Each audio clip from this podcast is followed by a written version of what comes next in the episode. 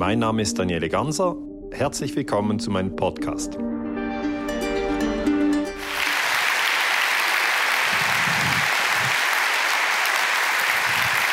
Hallo.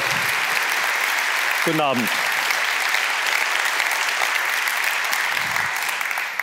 Ja, schönen guten Abend. Mein Name ist Daniele Ganser. Ich bin Historiker, ich bin Friedensforscher, ich bin 47 Jahre. Ich komme aus der Schweiz und ich bin sehr gerne heute nach Karlsruhe gekommen, weil ich eine spezielle Verbindung mit Karlsruhe habe. Der Mann meiner Schwester kommt aus Karlsruhe.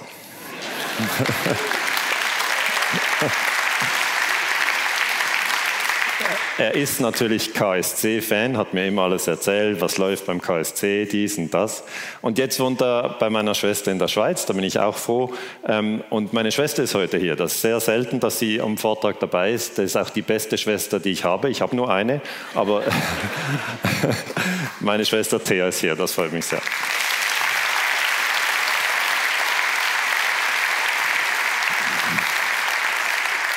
Sie hat mich auch über all die Jahre, wo ich die Forschung mache zu den verdeckten Kriegen und zu den inszenierten äh, Zwischenfällen, hat sie mich immer unterstützt. Und das äh, finde ich wunderbar. Für das, äh, Schwesterherz, möchte ich dir herzlich danken. Ja, über was werde ich heute sprechen? Also der Titel ist US-Imperialismus, ein Blick hinter die ähm, Kulissen der globalen Machtpolitik. Das ist der Oberbegriff, aber ich möchte ein Land herausnehmen, weil man kann nicht über, immer über alles sprechen. Und ich möchte mit Ihnen heute über Libyen sprechen. Okay. Libyen 2011 ist äh, schon acht Jahre her. Ähm, vielleicht können Sie sich erinnern, 2011 ist äh, Fukushima zum Beispiel explodiert. Das ist schon acht Jahre her. Äh, 2011 waren wir alle dabei. Wir haben das alle irgendwie mitbekommen. Aber viel mehr als die NATO hat Gaddafi umgebracht, ist meistens nicht geblieben. Okay? Man weiß irgendwie, man hat Libyen bombardiert und, und, und irgendwie hat man gesagt, man muss da helfen, ist eine humanitäre Intervention. In etwa so wurde das dargestellt. Und ich möchte äh, heute Abend eigentlich ähm, äh, den Abend verwenden, um mit Ihnen das Thema nochmal durchzuarbeiten. Und ich werde Ihnen erklären, was meine Analyse ist.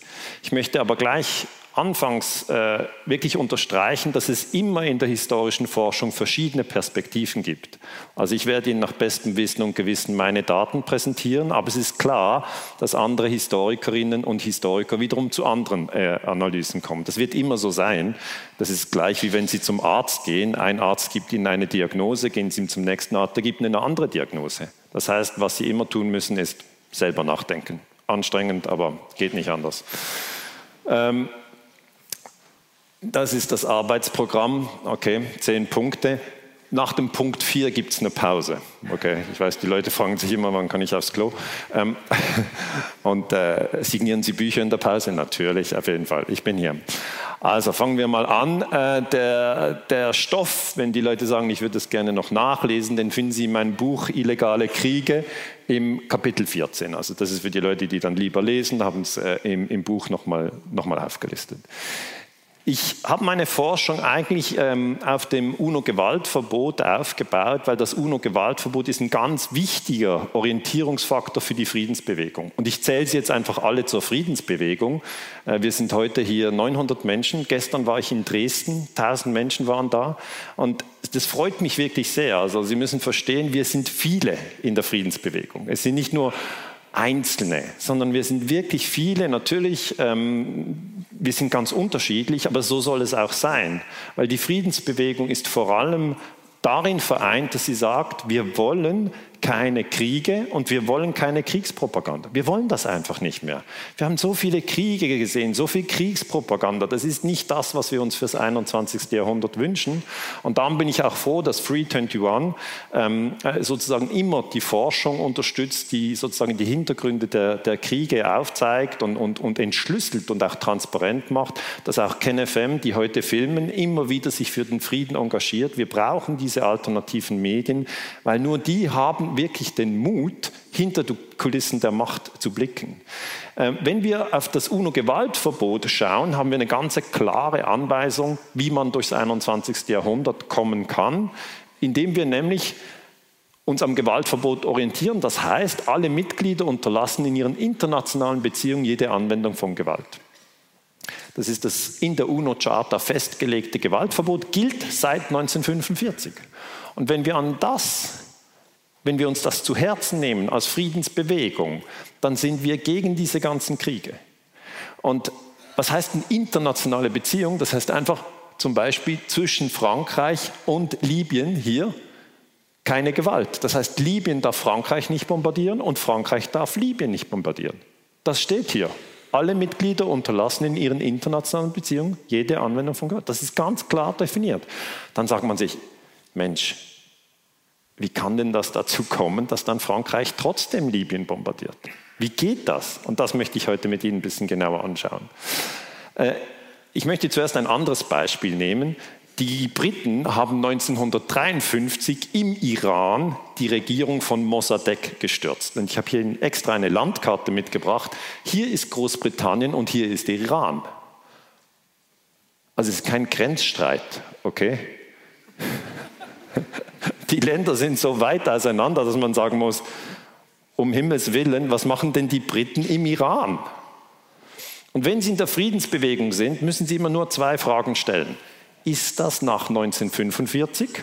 Also Sie nehmen die Jahreszahl. Und da ist es jetzt nicht so schwierig. 1953 ist erwiesenermaßen nach 1945. Und das Gewaltverbot gilt seit 1945. Das ist der erste Punkt. Also gilt das Gewaltverbot. Und der zweite Punkt ist, dass Sie sich fragen müssen, ist das erlaubt, dass die Briten die Regierung im Iran stürzen? Die Antwort ist nein. Okay? Die ist ganz klar verboten, weil das Gewaltverbot ja sagt, alle Mitglieder unterlassen in ihren internationalen Beziehungen jede Anwendung von Gewalt. Wie haben die das gemacht? Sie haben einfach im Iran eigentlich äh, Terroristen bewaffnet. Okay? Sie sind zu Schlägertrupps gegangen und haben gesagt, macht ein bisschen Radau. Und dann haben sie den Mossadegh gestürzt. Das ist der gewählte Präsident des Irans, der wurde gestürzt. Ähm, zweites Beispiel, Bill Clinton hat 99 Serbien bombardiert. Wieder, dass Sie sehen, es ist keine Grenzstreitigkeit. Okay? Serbien grenzt nicht an die USA, sondern man ist über den Atlantik, hat Serbien bombardiert. Und die Frage ist wieder, ist das nach 45? 99, oder? Werden Sie schnell sehen, ja, 99 ist nach 45. Zweite Frage, ist das erlaubt, Serbien zu bombardieren? Antwort ist wieder klar, nein. Die Frage ist, warum nicht? Wegen dem UNO-Gewaltverbot.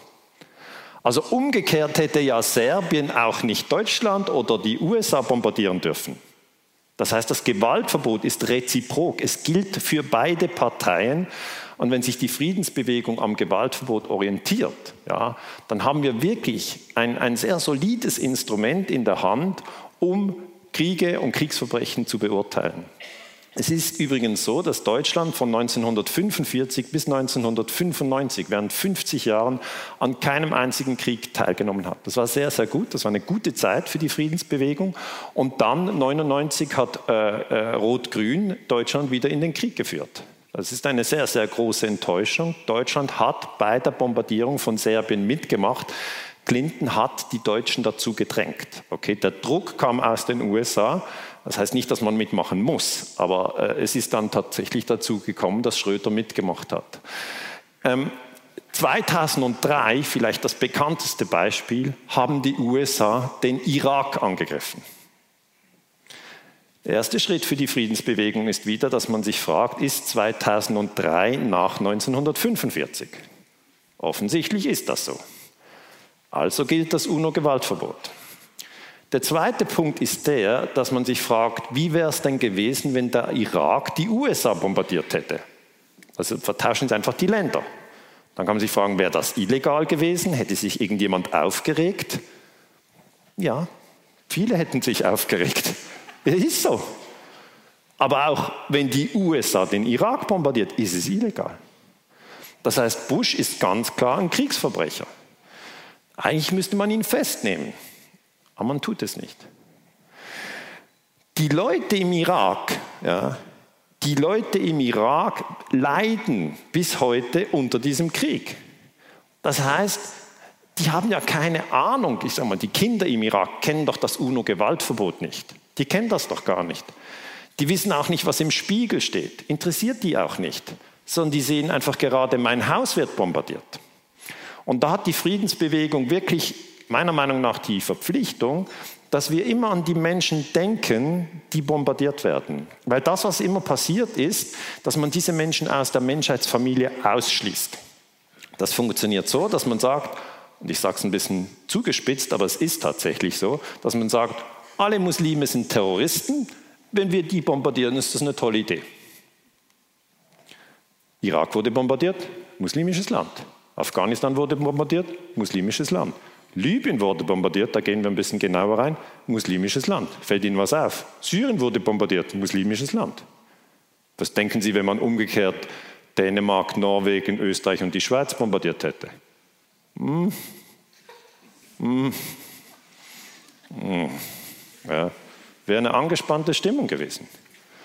Aber indem man sagt, ja, die Muslime, die sind eh Terroristen, dann haben Massenvernichtungswaffen. Später kommt raus, die haben keine Massenvernichtungswaffen. Dann geht es so, spielt keine Rolle. Das haben wir halt gesagt. Das heißt, Kofi Annan, der UNO-Generalsekretär, hat ganz richtig gesagt, das ist illegal. Der UNO-Generalsekretär kennt natürlich die UNO-Charta. Und was meint er mit illegal? Er sagt, in der UNO-Charta steht, alle Mitglieder, ich wiederhole es nochmal, unterlassen in ihren internationalen Beziehungen jede Androhung oder Anwendung von Gewalt. Das ist einfach verboten. Das Problem ist, dass wir Dinge im Kopf haben, Werbebotschaften. Ja, zum Beispiel, ich sage jetzt einen Satz und Sie versuchen den weiterzuentwickeln. Haribo macht Kinder froh. Okay, Sie murmeln schon. Das sind Automatismen. Äh, und Erwachsene ebenso. Darf ich fragen im Raum, wer den Satz vervollständigen konnte? Nur ein Handzeichen. Das ist flächendeckend. Aber das ist Müll. Okay?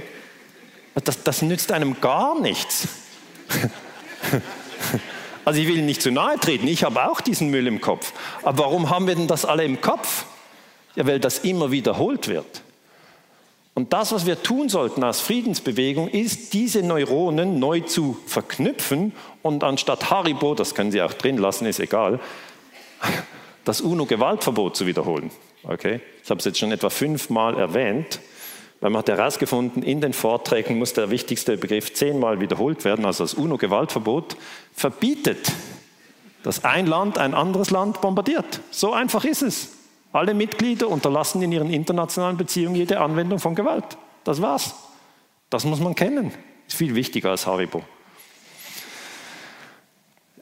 Der Präsident von, äh, von Libyen, Gaddafi, hat den Angriff der USA auf den Irak sehr scharf verurteilt. Er hat gesagt, die Kolonialländer, damit meint er die USA und Großbritannien, die andere Völker unter ihrer Herrschaft zu Schaden haben kommen lassen, sollten Kompensation für die angerichteten Schäden und das Leid zahlen. Okay? Das, was man Deutschland dazu verpflichtet hat nach dem Ersten Weltkrieg, Deutschland hat Kompensationen, Kriegsreparationen bezahlt, sagt er, das müssen die USA und Großbritannien an den Irak zahlen, weil sie haben das Land überfallen. Das hat er in der UNO gesagt. Und er sagt, dieser Angriff war ein gravierender Verstoß gegen die UNO-Charta. Stimmt. Er hat absolut recht. Nur hören Sie das nicht. Okay? Das kommt hier nicht auf ZDF, außer in die Anstalt. Ähm, man findet es nicht in unseren westlichen Zeitungen. Ich muss in den Protokollen des UNO-Sicherheitsrates lesen, um diese Rede zu finden. Es war ein Massaker, ein Genozid. Mehr als 1,5 Millionen Menschen kamen ums Leben.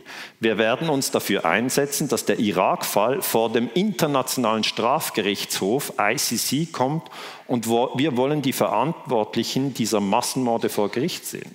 Das heißt, was er sagt ist, Blair und Bush sollen vors Gericht. Das ist genau meine Meinung. Und die haben das natürlich gesehen. Okay. Die haben schon gesehen, dass Gaddafi ihnen sagt, Leute, euch werde ich vor Gericht bringen. Das fanden sie ähm, nicht schön. Und dann haben sie ihn später angegriffen. Jetzt müssen wir ein bisschen genauer auf Libyen eingehen. Wir kommen zum zweiten Punkt. Also das UNO-Gewaltverbot habe ich Ihnen schon erklärt. Der zweite Punkt ist, wenn wir Libyen anschauen, sehen wir, es liegt in Nordafrika, ja, zwischen Ägypten, Algerien und Tunesien und die Hauptstadt ist Tripolis. Das Wichtige zu verstehen ist, ein großer Teil von Libyen ist Wüste. Das heißt, die Küsten oben im Norden am Mittelmeer, da wohnen die Menschen in den großen Städten. Also die, die Städte sind nicht wie in Deutschland durchs im ganzen Land verteilt, München und Dortmund und Berlin und Köln, sondern es ist alles sozusagen an der Nordsee und an der Ostsee, wenn Sie so wollen. Alles. Stellen Sie sich vor, Berlin, Hamburg, Hannover, Kiel, Freiburg, Karlsruhe, alles an der Nordsee und der Rest bis, bis, bis Italien Wüste. So müssen Sie das vorstellen. Es sind nur wenige Menschen in Libyen, es ist ein großes Land, aber sechs Millionen, das sind weniger als in der Schweiz. Und das hat damit zu tun, dass eben ein großer Teil ähm, sich in diesen Ballungszentren trifft, zum Beispiel in, in Tripolis, in der Hauptstadt, oder, das ist das Bild von Tripolis am Meer, oder in Sirte oder in, in Benghazi. Also die großen Städte liegen am Mittelmeer. Das bedeutet auch, wenn Sie als, als angreifendes Militär Libyen erobern wollen, dann müssen Sie die Küste erobern. Die Bevölkerung in Libyen, das sind Muslime. Das heißt, 97 ähm, äh, Prozent sind Sunniten. Es ist also ein muslimisches Land und wie so oft und genau gleich wie im Irak gibt es unter dem Sand Erdöl. Das ist wieder die ganze Story. Das Hauptexportprodukt von Libyen ist nicht Brokkoli, sondern ja, sonst hätten wir den Krieg gar nicht, sondern ist es Erdöl. Und das wurde erst nach dem Zweiten Weltkrieg entdeckt, nämlich 1957. Der amerikanische Erdölkonzern Esso hat in Libyen das Erdöl entdeckt. Und die Einwohner in Libyen, das waren in erster Linie Beduinen, angepasst an das Leben in der Wüste. Ich bin mal mit meiner Frau, bevor wir ähm, äh, Kinder hatten, war ich in Algerien in der Wüste und wir sind mit den Tuareg zwei Wochen durch die Wüste. Das ist unglaublich, unglaublich. Gerade als Schweizer ist es richtig ein, ein Kontrastprogramm. Wir haben ja kein Schnee, ich war total überrascht. Und wir haben immer über unter klarem Himmel übernachtet. Ja, jede Nacht haben wir draußen übernachtet und wenn Sie mal in der Wüste den Nachthimmel sehen, das ist unglaublich. Darf ich vielleicht in den Raum fragen, wer war schon in der Wüste und hat den Nachthimmel in der Wüste gesehen? Unglaublich. Das ist unglaublich schön. Sie werden äh, sich sicher für immer daran erinnern. Ich kann mich immer daran erinnern. Ich kann mich auch erinnern, dass die Tuareg die Kamele in der Nacht frei laufen ließen. Sie haben ihnen einfach die Beine zusammengebunden. Ja, das war ihre Technik, dass die nicht zu weit gehen. Aber die konnten so in der Nacht sich ernähren, sich bewegen und trotzdem war die Strecke nicht zu weit. Einmal, da saßen wir noch am Feuer, kam mitten durch die Wüste ein anderer Tuareg, die haben irgendwie was zusammen geredet und dann ging der auf die andere Seite wieder weg, der war zu Fuß. Ich habe noch zu meiner Frau gesagt, wie überlebt der hier? Also die können sich in der Wüste orientieren, einfach mit den Sternen und, und wie der Sand halt liegt. Ich kann es nicht, ja, ich wäre sofort verloren. Aber was wir verstehen müssen, das ist nicht einfach Barbarenterritorium. Okay, das wird immer uns so erklärt. Libyen zu bombardieren ist ein Fortschritt, weil da wohnen nur Barbaren. Das ist ein Blödsinn. Das ist, das, ist, das ist ein eigener Kulturraum, das ist ein anderer Kulturraum. Aber dieser Kulturraum wurde erschüttert, indem man Erdöl gefunden hat. Und einer der Beduinenfürsten hat sich dann an die Macht gekämpft und das ist Gaddafi. Und unter uns, also die Leute haben ein völlig falsches Bild von Gaddafi. Man hat immer gesagt, Gaddafi, wenn der weg ist, ist ein Fortschritt für die Welt. Nein, Gaddafi hat in Libyen das gemacht, was Mossadegh im Iran gemacht hat. Er hat nämlich das Erdöl verstaatlicht. Und Mossadegh wurde sofort gestürzt, 1953. Gaddafi konnte sich relativ lange halten und er hat sich auch für die Frauen eingesetzt. Und das ist in unserer Presse überhaupt nicht äh, berichtet worden. Also Gaddafi ähm, kam 69 an die Macht.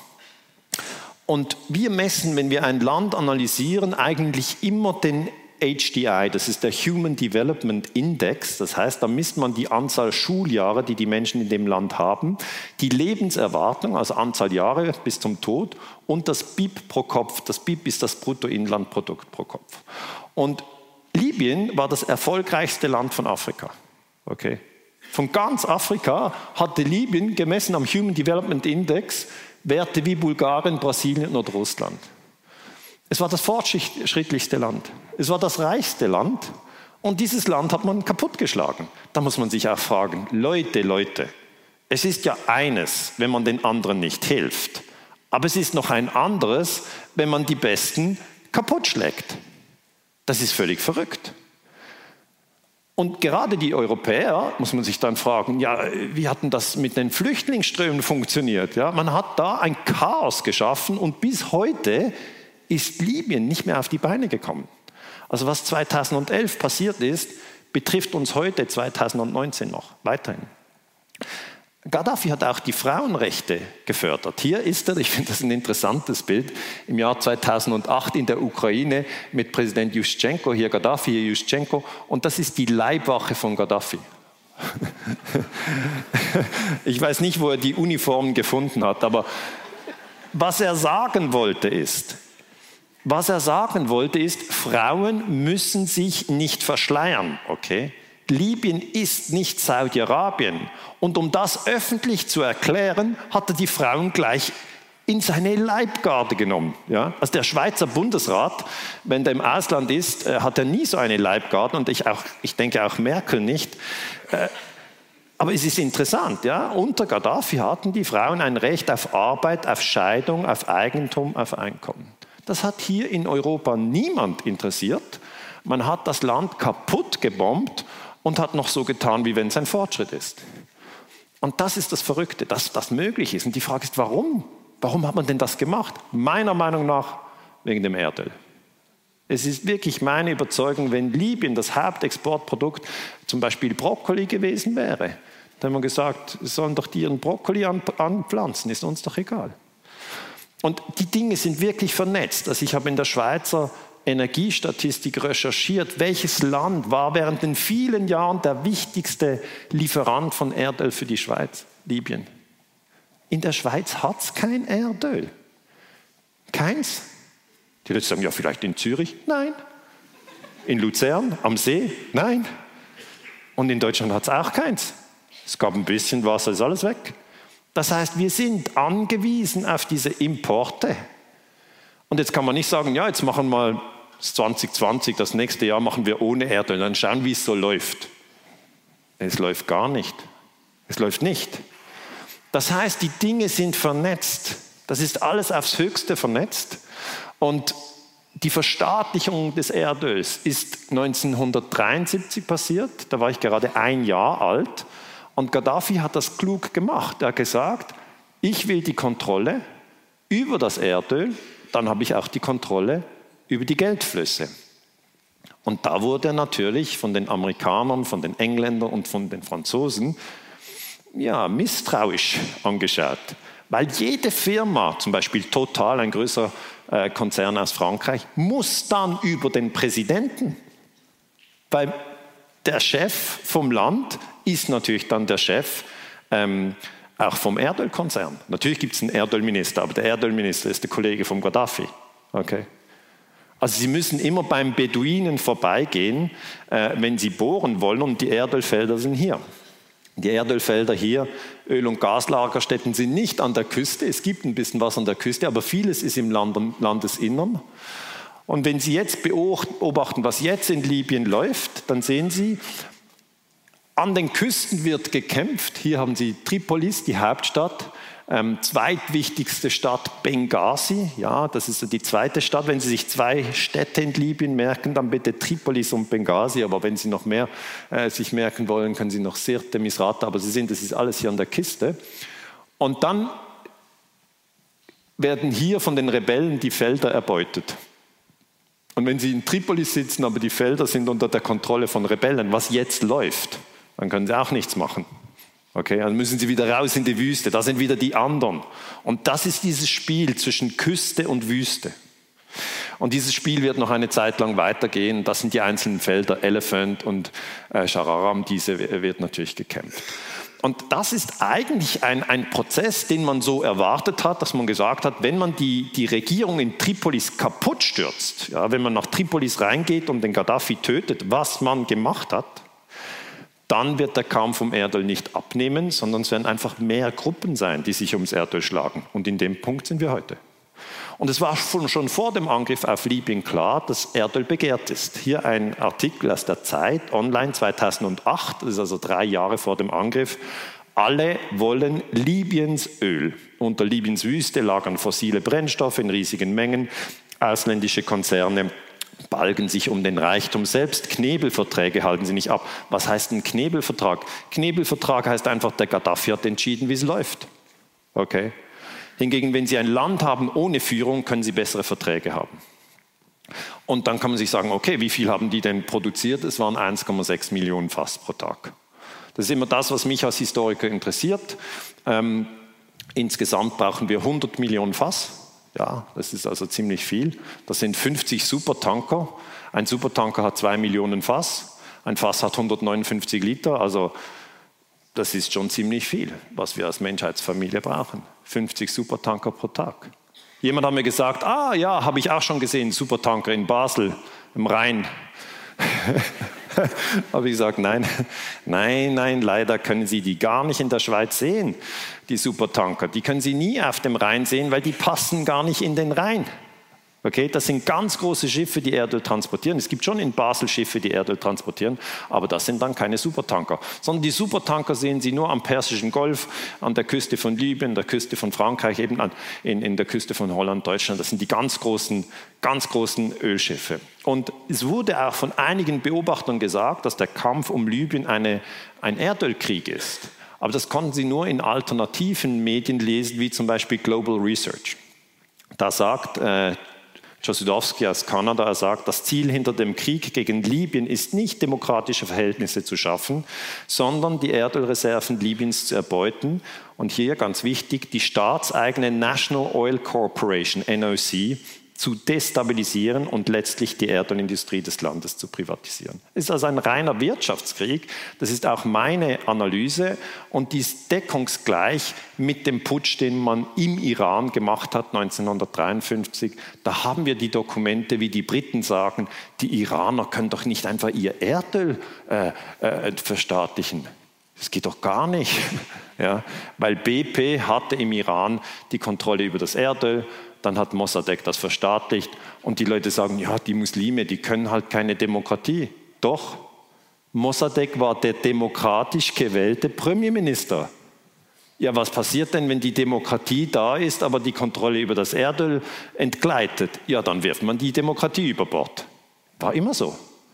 In Chile 1973 hat man Allende gestürzt. Sagen Sie, aber Chile hat kein Erdöl. Muss auch nicht. Okay, das US-Imperium interveniert auch in Ländern, wo es kein Erdöl hat. Vietnam hat auch kein Erdöl. Dann geht es einfach um Macht, ja, um Machtposition, um andere Rohstoffe. Das ist etwas, das wir immer wieder haben. Das wäre also sozusagen der, der erste Punkt, den ich Ihnen sozusagen kommunizieren möchte. Ähm, wir haben ein Gewaltverbot, das verbietet den Einsatz von, von Gewalt in der internationalen Politik. Aber Gaddafi verstaatlicht das Erdöl 1973, hat dann sehr, sehr viel Geld für das eigene Volk, gibt auch viele Dinge, die völlig gratis sind in Libyen, also ein sehr interessantes Staatsmodell. Natürlich, er war ein autoritärer Herrscher, aber er hat eigentlich für das Volk gut geschaut. Äh, den Leuten ging es viel besser als heute. Und dann möchte ich zum Kapitel 3 kommen.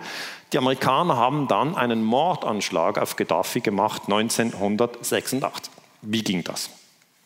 In den USA war Präsident Reagan an der Macht, hier im Bild, und dem bombardiert am 14. April 86 die Städte Tripolis und Benghazi, die Städte, wie Sie wissen, an der Küste. Jetzt muss man sich das überlegen. Darf er das? Und dann, was ist der Trick? Sie fragen sich, ist 86 nach 45? Erster Schritt. Und Sie erkennen sofort, 86 ist definitiv nach 45. Also gilt das UNO-Gewaltverbot. Wie wäre es denn gewesen, wenn 86 Gaddafi Washington und ähm, Los Angeles bombardiert hätte?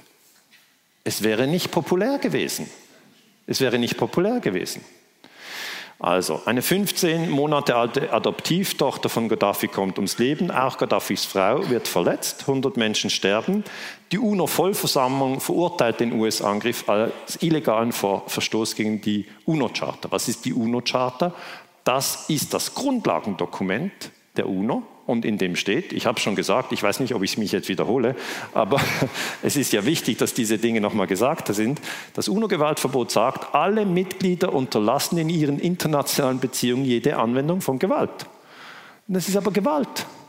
Das ist Gewalt. Das ist die äh, Operation El Dorado Canyon. Okay, die haben immer irgendeinen äh, einen Namen, erfinden die immer. Dann fliegen die rein, bombardieren. Das ist technisch nicht schwierig. Die Amerikaner haben die Lufthoheit. Ja, die können jedes Land bombardieren, wenn die wollen. Also nicht gerade jedes. Äh, China und Russland ist schwierig.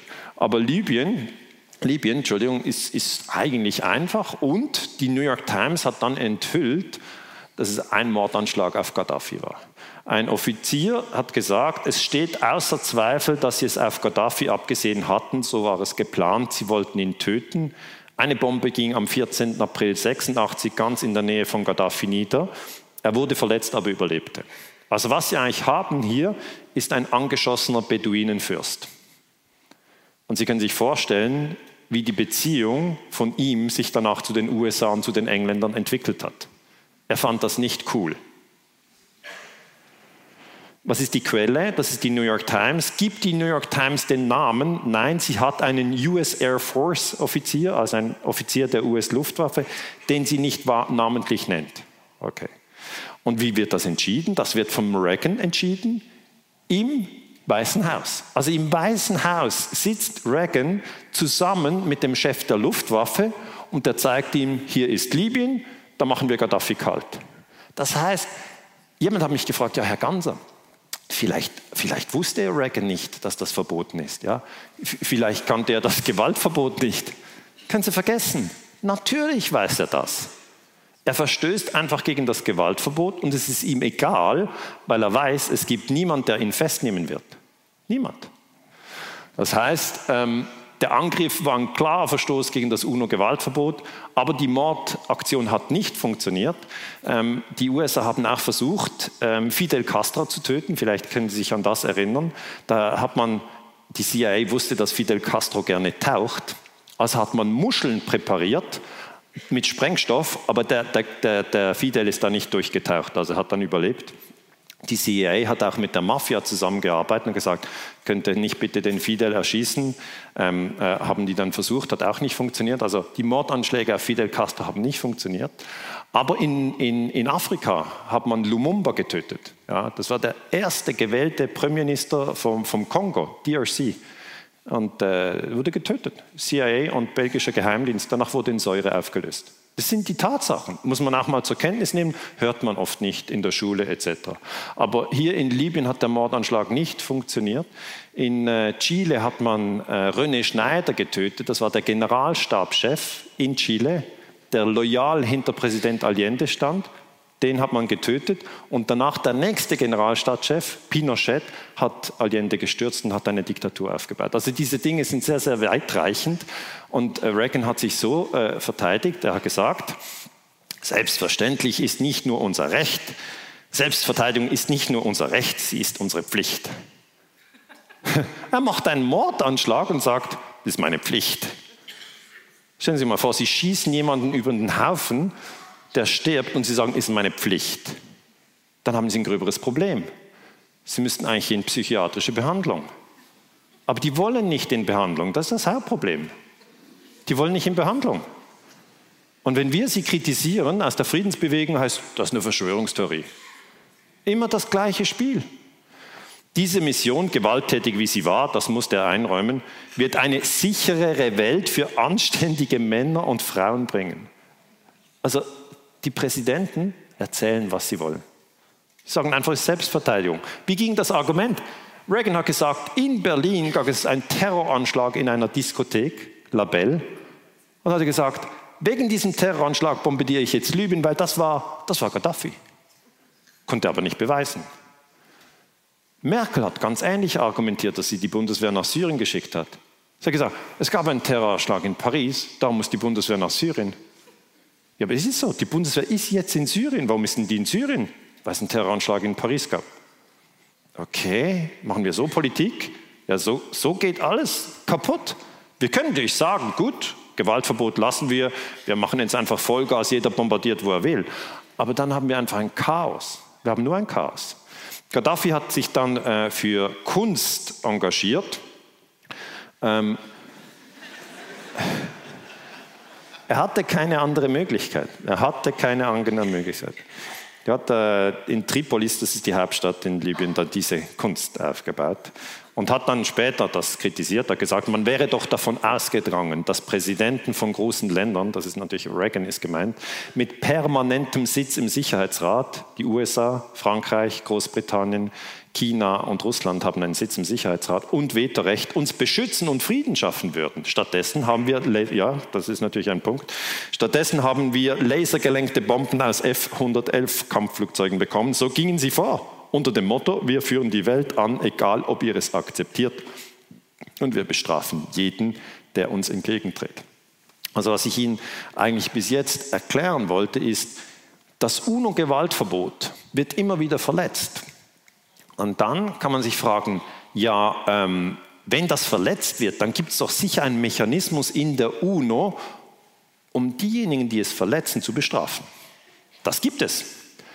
Der UNO-Sicherheitsrat, ja, der kann sofort ein Land verurteilen, wenn das gegen das Gewaltverbot verstößt. Ein Beispiel. 1990 macht Saddam Hussein, der Diktator des Iraks, eine Invasion. Er fällt in Kuwait ein. Das ist das Nachbarland. Frage, darf er das? Nein. Ist es nach 45? Ja. Warum darf er es nicht? UNO-Gewaltverbot. Wie leitet das Gewaltverbot? Alle Mitglieder unterlassen in ihren internationalen Beziehungen jede Androhung Anwendung von Gewalt. Punkt. Die Analyse ist fertig. Wird er verurteilt? Ja klar, er wird verurteilt. Warum wird denn der verurteilt? Ja, weil er nicht im Sicherheitsrat sitzt. Sehen Sie das? Der Saddam hat nicht genügend nachgedacht. Man kann nicht ein anderes Land überfallen, wenn man nicht gleichzeitig im UNO-Sicherheitsrat sitzt. Man muss im UNO-Sicherheitsrat sitzen, wenn man andere Länder überfällt. Sehen Sie das Argument? Es ist so.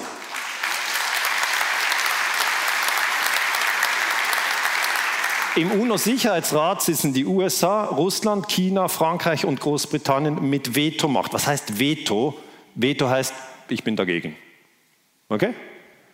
Wenn Sie Vetomacht haben bei Ihnen in der Schule und der Lehrer sagt, morgen ist eine Prüfung, können Sie sagen, Veto. Mache ich nicht mit. Sie machen einfach nicht mit. Wenn Sie Autofahrer sind und Sie haben Vetomacht, parkieren Sie irgendwie auf dem Stra irgendwo, Sie parkieren, machen Pannenblicke rein, kommt die Polizei und sagt, hier können Sie nicht parkieren, sagen Sie, hey, Veto. Also einfach, Sie machen, was Sie wollen und wenn jemand sagt, es gibt Gesetze, sagen Sie, Veto.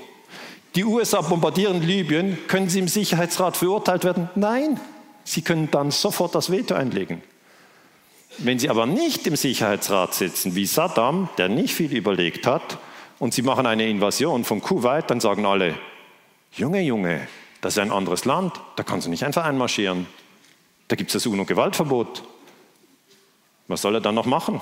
Da ist er geliefert. Also ich will ja nicht Saddam Hussein verteidigen, das ist ein Kriegsverbrecher, zu Recht verurteilt. Aber der wurde halt nicht verurteilt, als er 1980 im Iran einmarschiert wurde. Okay? 79 hat ihn die CIA an die Macht gebracht, dann ist er im Iran einmarschiert, hat er gedacht, die Amerikaner sind immer mit mir. Sind sie aber nicht. Manchmal dabei, manchmal nicht, muss man aufpassen. Also, vier Punkte, ja.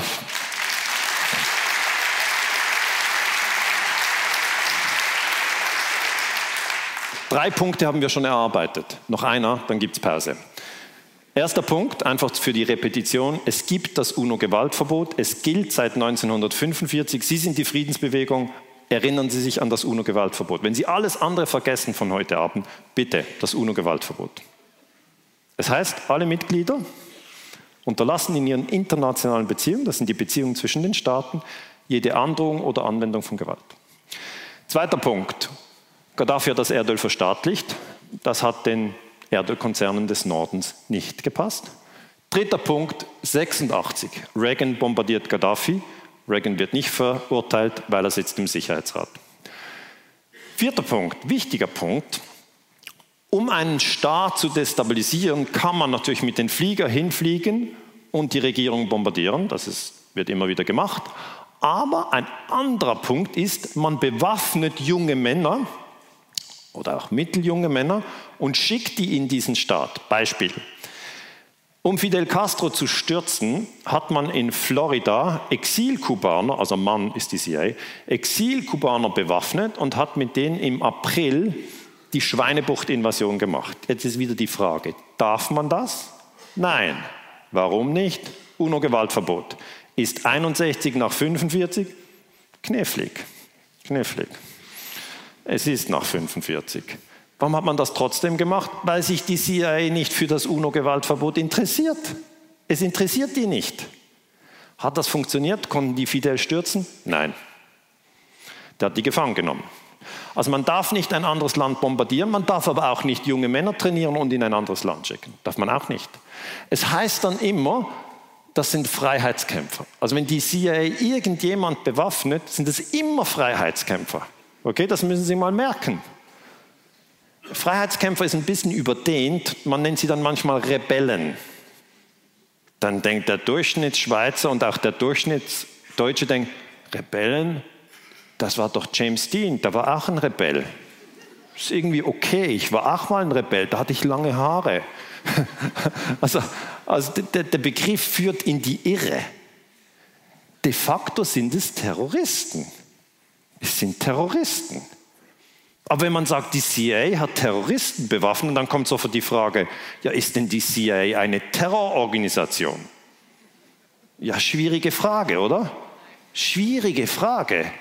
Weil da muss man sich fragen, was ist denn eine Terrororganisation? Nehmen wir eine klassische Terrororganisation, die IRA oder die RAF, Irish Republican Army. Die hatten ein politisches Ziel und die haben Menschen getötet. Das ist eine Terrororganisation. Nehmen wir jetzt die CIA. Äh, die haben ein politisches Ziel, die haben Menschen getötet. Den Rest müssen sie selber nachdenken. Sie können es auch mit Kollegen besprechen und sagen, denkst du eigentlich, die CIA ist eine Terrororganisation? Das gibt ganz spannende Gespräche.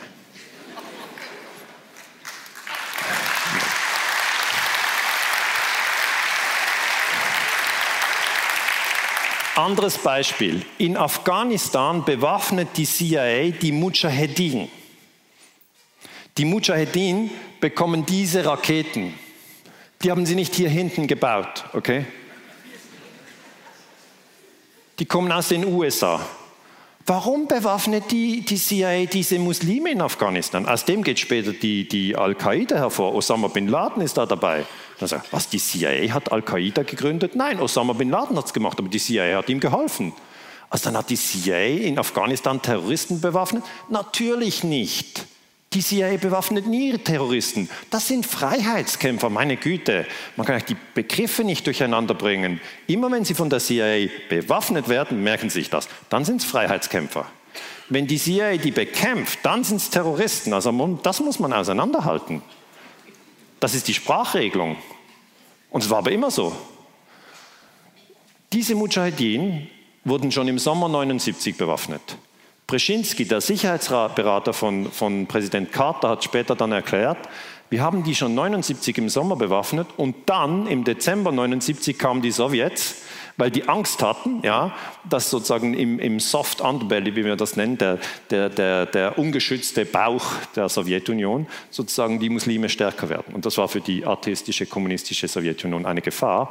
Also sind die im Dezember 79 in Afghanistan einmarschiert und die Mujahideen haben mit diesen Stinger-Raketen die Helikopter der Russen abgeschossen. Und dann haben die Russen verloren.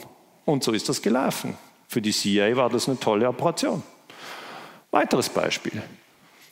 In Nicaragua hat Reagan, der auch schon äh, Libyen bombardiert hat, die Contras bewaffnet. Ich habe hier geschrieben Kontraterroristen. Aber Reagan hat nie gesagt, ich bewaffne in Nicaragua die Terroristen. Das hat er nie gesagt. Er hat eine Werbeagentur damit beauftragt, die Menschen davon zu überzeugen, dass die Contras Freiheitskämpfer sind. Das kann man in den Dokumenten nachlesen. Die Kontras haben die Leute aber aufgeschlitzt, an den Beinen aufgehängt und ließen sie austropfen, also das Blut austropfen. Das sind eindeutig Terroristen. Warum hat man das gemacht? Weil man in Nicaragua die Sandinisten stürzen wollte. Darf das die CIA? Darf sie in Nicaragua? Gibt es wie ein spezielles Gesetz für die USA, dass sie sagen, das Gewaltverbot gilt für alle, aber wenn wir in Nicaragua die sandinistische Regierung stürzen wollen, dann gilt es nicht? Nein, diese Ausnahme gibt es nicht. Es ist wie beim Fußballspiel. Das Fußballspiel geht 90 Minuten. Verlängerung, wenn Sie wollen, drei, vier, fünf, sechs, sieben Minuten. Aber niemand kann sagen, na, unser Spiel lief nicht gut, wir waren 0-1 hinten nach 90 Minuten, also haben wir halt 230 Minuten gespielt und dann noch 4-1 gewonnen. Das, das geht nicht. Auf der ganzen Welt sind die Fußballspiele normiert. Niemand kann sagen, ja, wir waren echt schlecht dran und wir brauchten 180 Minuten, dann war gut, dann haben wir abgestellt. Nein. Und das Interessante, ich schaue eben gerne Fußball, das ist so ein bisschen ein Problem, auch ein Diskussionspunkt mit meiner Frau. Aber, aber es ist halt so, dass wenn im Fußball dann etwas nicht ganz klar ist, ob das jetzt Offside ist oder ob das Handspiel ist, ob, dann kommt der Video Assistance Referee. Okay? Und dann sieht man nochmal genau, gab es da eine Berührung, gab es keine. Aber so genau müsste man auch in der Politik hinschauen. Wie kann denn das sein, dass wir im Fußball Detailaufnahmen haben, aber vom Libyenkrieg keine Ahnung?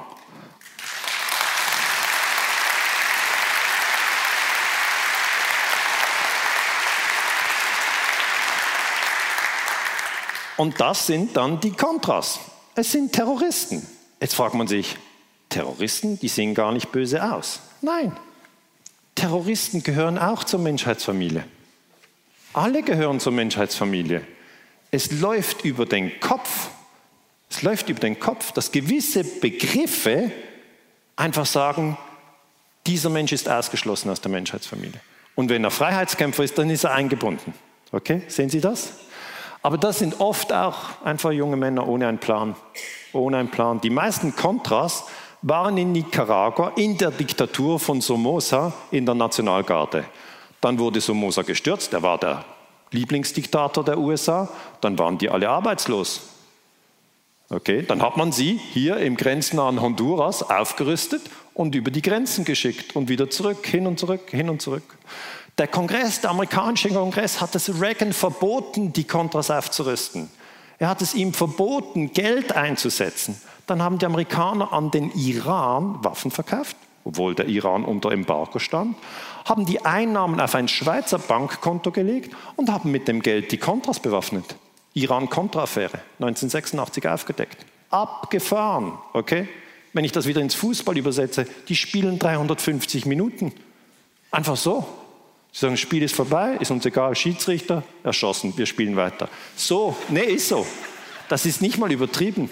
Und dann sagen Sie, wir haben 5-0 gewonnen, bitte eintragen. Ja, aber das war wohl nicht eintragen. Ah ja, Sie haben 5-0 gewonnen, Entschuldigung, wir haben, wir haben es nicht richtig gesehen. Ausgezeichnet. Also, das muss man sich überlegen, wie läuft das eigentlich? Und der Punkt ist, Sie kontrollieren unsere Hirnwindungen über die Sprache, indem Sie Terroristen und Freiheitskämpfer so in die Medien setzen, dass wir so denken. Sie schaffen es sogar, dass wir das Brainwashing nennen, Gehirnwäsche. Aber schauen Sie mal den Begriff an. Was passiert denn bei Ihrer Wäsche? Wird die dreckig, wenn Sie eine Wäsche machen, oder wird die sauber? Gehirnwäsche bedeutet eigentlich, dass unser Gehirn verschmutzt wird mit Propaganda. Aber das nennen die Gehirnwäsche. Wäsche, um schmutzig zu machen. Spannend, spannend. Das läuft alles über die Gedanken. Es müsste Gehirnverschmutzung heißen, es ist einfach Propaganda. Der Internationale Strafgerichtshof hat das verurteilt. Und zwar am 27. Juni hat er 1986 gesagt, die CIA und Reagan dürfen in Nicaragua die Contras nicht, nicht bewaffnen. Ist einfach illegal. Der Gerichtshof lehnt die Begründung der USA, es handle sich um einen Akt der kollektiven Selbstverteidigung, das sagen die immer. Die sagen immer, du, wir sind uns am Verteidigen. Also auch Operation in Afghanistan ist Selbstverteidigung.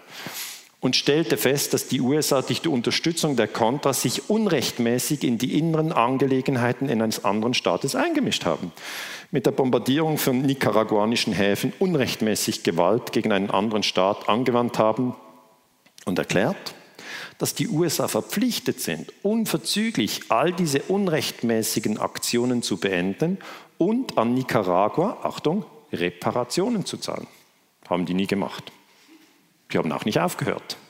Und der Punkt ist, der Gerichtshof hatte keine Möglichkeit, das gegenüber Reagan durchzusetzen. Das ist der Punkt.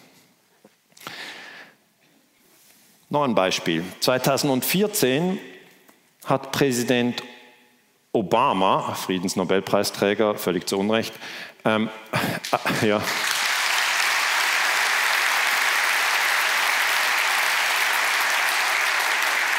Er hat einen Putsch gemacht in der Ukraine. Hier in den deutschen Medien, im Spiegel, im Tagesschau, in Bild, also in den Massenmedien, wurde völlig falsch über diesen Putsch berichtet. Völlig falsch. Wieder ein Beispiel, wie man die Leute an der Nase herumführt. Weil das, was man gemacht hat, man hat Terroristen bewaffnet und die Terroristen haben auf die Polizei eingeschlagen, weil wenn sie auf die Polizei einschlagen, Soldaten töten, Polizisten töten oder die schwer verletzen, dann wird der Staat reagieren und dann kann man sagen, ha, schau her, ein gewalttätiger Staat. So läuft das. Das heißt, hier haben Sie die Demonstranten ganz friedlich. Aber so macht man das. Man muss verstehen, wie macht man einen Staatsstreich. Setzen Sie sich für zweieinhalb Sekunden in den Kopf eines bösen Diktators und Sie wollen in einem anderen Land die Regierung stürzen. Dann bewaffnen Sie Terroristen, sagen aber allen, das sind Freiheitskämpfer. Erster Schritt. Zweiter Schritt. Ihren Terroristen sagen Sie, schlagt auf die Polizei ein, bringt sie um und tötet die Soldaten. Das sind die Repräsentanten des Staates. Wenn es ein Feuerwehrmann ist, er schießt ihn. Das sind alles Staatsmitarbeiter, er schießt sie einfach. Dann wird der Staat reagieren. Wenn der Staat reagiert, dann filmen wir das, das bringen wir zu Hause unserem Volk und sagen, tja, schaut mal her, brutaler Diktator. Das ist die Nummer. Das ist die Nummer.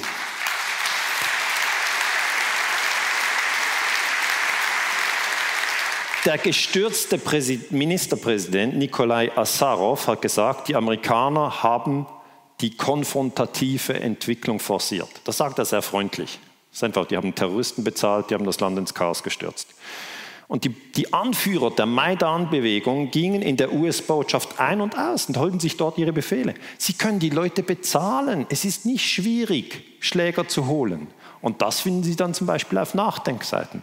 Also Free 21, KenFM, Rubicon, Nachdenkseiten, diese Medien decken das auf, während Klitschko-Kolumne in Bild, Klitschko-K.O.-Kolumne, das gab es wirklich, die Leute völlig in die Ehre führt. Und dann muss man sich das einfach anschauen. Die sind keine friedlichen Demonstranten. Was würde denn passieren, wenn hier in Karlsruhe Demonstranten mit Ketten und mit Pfefferspray auf die Polizei einschlagen? Was würde denn da passieren? Also das ist die Nummer. Und genau diese Nummer hat man in Libyen durchgezogen. In Libyen ist man reingegangen, ich möchte Ihnen das kurz erklären, dass Sie verstehen, wie verdeckte Kriegsführung funktioniert. Man wollte Gaddafi zu Gewalt anstacheln. Okay? Wie macht man das? Es ist nicht so schwierig und die Friedensbewegung muss das verstehen. Sie schicken Spezialeinheiten hinter die feindlichen Linien. Die springen ab mit dem Fallschirm, noch bevor der Sicherheitsrat der UNO tagt. Sie schicken den MI6 rein, die CIA, die Special Air Service und die Green Berets. Das sind die Spezialeinheiten. Die sehen wir im Kino, Rambo, James Bond, aber das sind Schauspieler, okay. Ähm, die anderen sind die echten. Die gehen rein, die bewaffnen in Benghazi unzufriedene Libyer. Es gibt unzufriedene Libyer. Die werden bewaffnet. Und denen sagt man, erhängt diesen Polizist, erschießt diesen Soldat, weil das sind die Repräsentanten von Gaddafi. Dann kommt natürlich Gaddafi und dann sagt man, jetzt müssen wir Libyen bombardieren. Der geht ja gewalttätig gegen die Bevölkerung vor. Okay? Und ich möchte Ihnen Punkt 5 erklären, dass der amerikanische Geheimdienst CIA und ähm, der britische Geheimdienst MI6 in Libyen Terroristen bewaffnet haben. Wie sehen die dann aus? Das sind einfach Jungs mit einer Knarre. Aber die würden sie auch nicht hier in Karlsruhe wohnen, wollen. Ja? Bei Ihnen in der Straße zum Beispiel. Wie recherchiert ein Historiker wie ich das? Man nimmt eine britische Zeitung Mirror, nicht so eine gute Zeitung, muss ich zugeben, aber immerhin die berichtet folgendermaßen. Britische Soldaten des Special Air Service Regiment SAS waren schon im Februar 2011 in Libyen, Wochen bevor der NATO-Angriff begann. Ihr Einsatz war illegal und verletzte die Souveränität von Libyen. Gut, dieser Text ist von mir. Okay? Ähm, der untere Text ist ein Originalzitat aus dem Mirror. Der heißt, hunderte britische SIS-Soldaten haben seit drei Wochen zusammen mit Rebellengruppen, wissen Sie, was Rebellengruppen sind? das ist James Dean, Rebellen, das müssen wohl gute sein. Nein, Sie können es im Kopf auch umlenken und sagen, das sind Terroristen. Oder Sie können denken, das sind Freiheitskämpfer. Ist jetzt Ihr Ding, ist Ihr Ding. In Libyen operiert. Und das enthüllt die britische Zeitung Mirror am 20. März 2011. Der Originaltitel heißt Crack SAS Troops Hunt Gaddafi Weapons Inside Libya. Crack heißt einfach super coole Jungs. Okay? Crack, richtig harte Kerle. Aber wenn es heißt seit drei Wochen, dann macht der Historiker 7, 14, 21. Und wenn es am 20. März publiziert wird, dann heißt das seit Februar. Sehen Sie das? Das ist sehr, sehr wichtig, weil wenn Sie das auf die Zeitachse legen, und das ist das, was wir immer machen in der Geschichtsforschung, dann sehen Sie am 17. 17. März 2011, ich habe das hier umrandet, trifft sich der Sicherheitsrat und sagt, es gibt Probleme in Libyen. Und am 19. März 2011 bombardieren die Franzosen, Amerikaner und Engländer Libyen, weil sie sagen, da gibt es Probleme, wir machen eine humanitäre Intervention. Und was sie nicht hören und was sie nicht sehen, ist, dass schon im Februar, und wir wissen nicht genau welche Tage, die Special Air Services, das sind Spezialeinheiten, der MI6 und die CIA in Syrien sind und die Terroristen aufrüsten. Und das ist das, was wir lernen müssen. Die Friedensbewegung muss lernen, wie man ein Land destabilisiert und dann muss sie es erkennen. Und wenn wir das einmal begriffen haben, wird man uns nicht so schnell wieder über den Tisch ziehen können. Anderes Beispiel.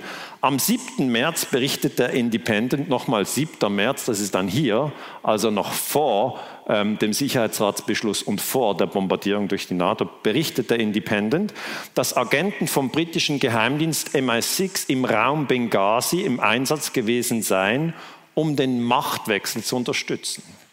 Das heißt, ich kann auch nicht den MI6 anrufen und sagen, Kollegen, ich bin Historiker aus der Schweiz, ich würde gern wissen, wie Sie die Regierung in Libyen gestürzt haben. Ab wann genau waren Sie in Libyen? Und dann sagen Sie, ah, Herr Gansa, Moment, wir schätzen Ihre Vorträge sehr. Wir waren ab dem 2. Februar da und haben die Terroristen mit zwei Millionen Pfund unterstützt. So läuft es nicht. Keine Chance. Ich kann nicht anrufen. Ich bin also angewiesen auf Zeitungen wie The Independent. Die gibt es, die gibt es, die können Sie auch lesen, die kann jeder nachschauen. Hier ist immer bei meinen Vorträgen ist immer angegeben, wo ich es her habe. Unten Quelle, Terry Judd, British Special Forces Team released after botched mission. Botched heißt eigentlich ähm, eine Mission, die in die Hosen ging. Das war so, die wurden festgenommen. Das ist schlecht. Also wenn das, ja, das ist wirklich doof, ich kann das erklären.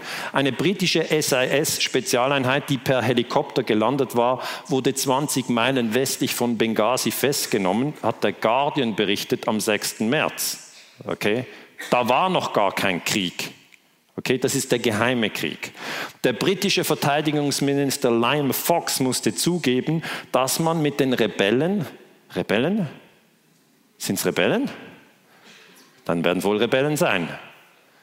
Oder mit Terroristen? Das macht einen riesen Unterschied in ihren Hirnwirndungen, ob sie sagen, der, der britische Verteidigungsminister Liam Fox musste zugeben, dass man mit Terroristen in Libyen zusammenarbeitet. Sind Sie das? Immer das? Das ist immer das Spiel. Rebellen, Terroristen, Freiheitsführer, Freiheitskämpfer. Jetzt mit der YPG in Syrien, sind es Rebellen, sind es Terroristen oder sind es Freiheitskämpfer?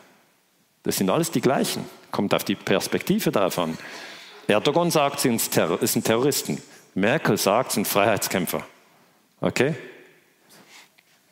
Wir sind mit ihnen in Kontakt, aber darüber werde ich keinen Kommentar geben. Okay, sehr freundlich. Das heißt, man hat Soldaten in einem anderen Land. Darf man das? Nein. Wäre es erlaubt, wenn Gaddafi in London Rebellen bewaffnet? Nein. Warum nicht? Weil das ist ein Verstoß gegen das UNO-Gewaltverbot. Das heißt, die wurden festgenommen und zwar am 6. März wurde das berichtet, das heißt, war entweder am 6., am 5. oder 4., wissen wir nicht, aber es war sicher vor äh, dem Angriff der NATO. Das heißt, hier wieder Anzeichen, 6. März, es ist gar nicht so schwierig. Ich nehme nur die Zahlen und sage, ja, wenn die SAS am 6. März schon in Libyen ist und hier am 19. bombardieren sie zum Helfen, dann ist die ganze Geschichte wie die Feuerwehr, die zu ihnen nach Hause kommt an einem Tag und das Haus anzündet. Drei Tage später kommen die wieder und sagen, können wir ihnen helfen? Das ist die ganze Nummer. Das ist eine billige Nummer. Wenn Sie wach sind, würden Sie sagen, ah, Sie sind wieder hier. Ja, wenn Sie wach sind. Sie habe ich vor drei Tagen gesehen, ist alles abgebrannt. Warum haben Sie es eigentlich angezündet? Das, das ist die normale Frage. Aber indem man das verdeckt, werden wir verwirrt. Wir werden völlig verwirrt. Ich habe meine erste Arbeit an der Universität Basel über die Kuba-Krise geschrieben, 1962. Da haben die Sowjets Atomraketen auf Kuba stationiert. Da habe ich das gelesen, habe ich gedacht, ja, abgefahren. Der Russe, hä? Der stürzt die Welt noch in den Abgrund. Das habe ich gedacht, ich hatte keine Ahnung, war 25. Und dann habe ich andere Bücher gelesen, und da hieß, ja, die CIA hat 61 schon versucht, Fidel Castro zu stürzen. Da habe ich gedacht, warum stand das eigentlich im anderen Buch nicht? Da stand nur, Khrushchev hat Raketen nach Kuba gebracht im 62, aber was im 61 war, wurde einfach weggelassen. Und so funktioniert Propaganda. Es wird immer ein Teil weggeschnitten. Es wird nicht aktiv gelogen, manchmal auch ABC-Waffen im Irak. Aber viel öfters wird etwas weggeschnitten. Und was hier weggeschnitten wird, ist der Februar. Alles, was im Februar 2011 passiert, ist für die historische Forschung in Zukunft von größter Wichtigkeit. Wir müssen herausfinden, genau wo, was, wie die SAS und der MI6 und der CIA gemacht hat. Aber es wird noch eine gewisse Zeit dauern, bis wir das herausfinden. Dass auch die CIA in Libyen war, wurde dann von der New York Times zugegeben. Die geben das meistens zu, aber immer später. Da muss man wieder rückdatieren. Zitat New York Times. Während Präsident Obama betont, dass keine amerikanischen Bodentruppen in Libyen eingesetzt werden, haben kleine CIA-Einheiten als eine westliche Schattenarmee seit mehreren Wochen in Libyen gearbeitet. Und das enthüllt die New York Times am 30. März. Das heißt, mehrere Wochen sind mindestens 14 Tage. Okay? Weil mehrere ist Plural eine Woche geht nicht, müssen Sie zwei Wochen nehmen. Es können auch drei, vier, fünf, das wissen Sie dann halt nicht. Also nehmen Sie 14 Tage und rechnen zurück vom 30. März und dann sehen wir, wir sind eindeutig vor dem 17. und eindeutig vor dem 19. März. So arbeitet ein Historiker. Ist nicht so kompliziert. Aber das ist auch der Arzt, wenn Sie kommen und sagen, das Knie tut weh äh, und er operiert es, muss er genau schauen, operiert er das rechte oder das linke Knie. Also das sind die Grundschritte. Das sind die Grundschnitte, seit wann wird überhaupt das Chaos geschürt. Ähm, die amerikanischen Agenten treffen sich mit den Rebellen, okay, sind wieder Rebellen.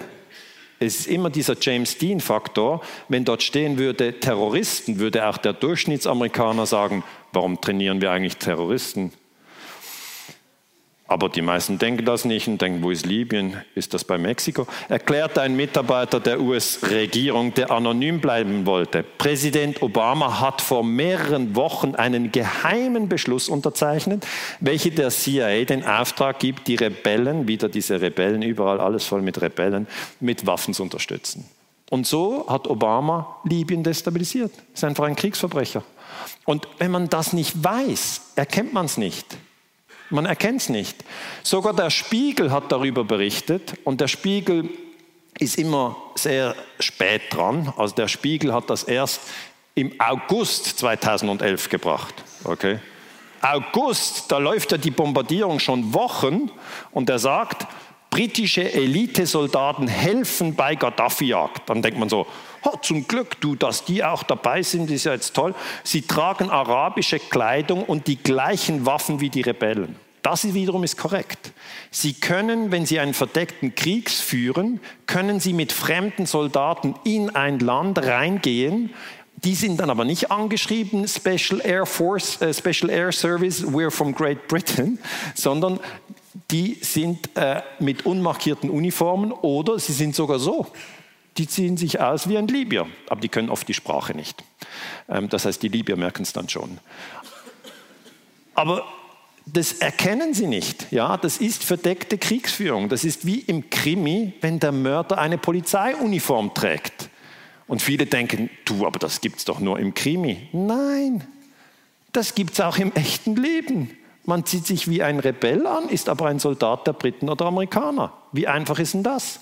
Alte Nummer, immer wieder gemacht. Und dann sind diese Städte, ich habe Ihnen schon gesagt, die großen Städte in Libyen liegen an der Küste, die fallen dann alle in die Hände der Terroristen, Schrägstrich Rebellen. Und zwar am 2. März sind diese unter der Kontrolle der Opposition. Das heißt dann Opposition. Und wenn Sie Opposition hören, in der Schweiz, das ist eine Grafik der Neuen Zürcher Zeitung, dann denken Sie, ja, Opposition gibt es auch bei uns. Ja, eine ist in der Regierung, die andere Partei ist in der Opposition. Dann denken Sie, das ist okay.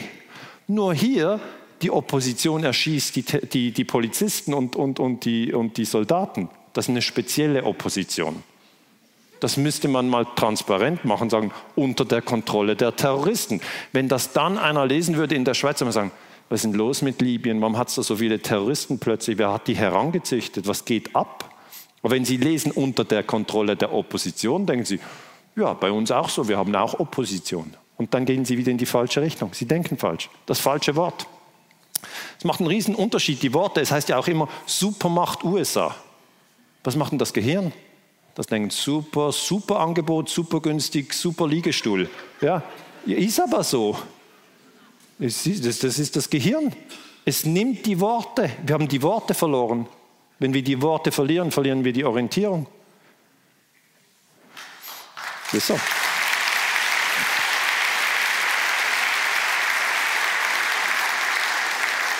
Und wenn es der Friedensbewegung gelingt, die Worte zurückzubekommen, dann haben wir eine reale Chance.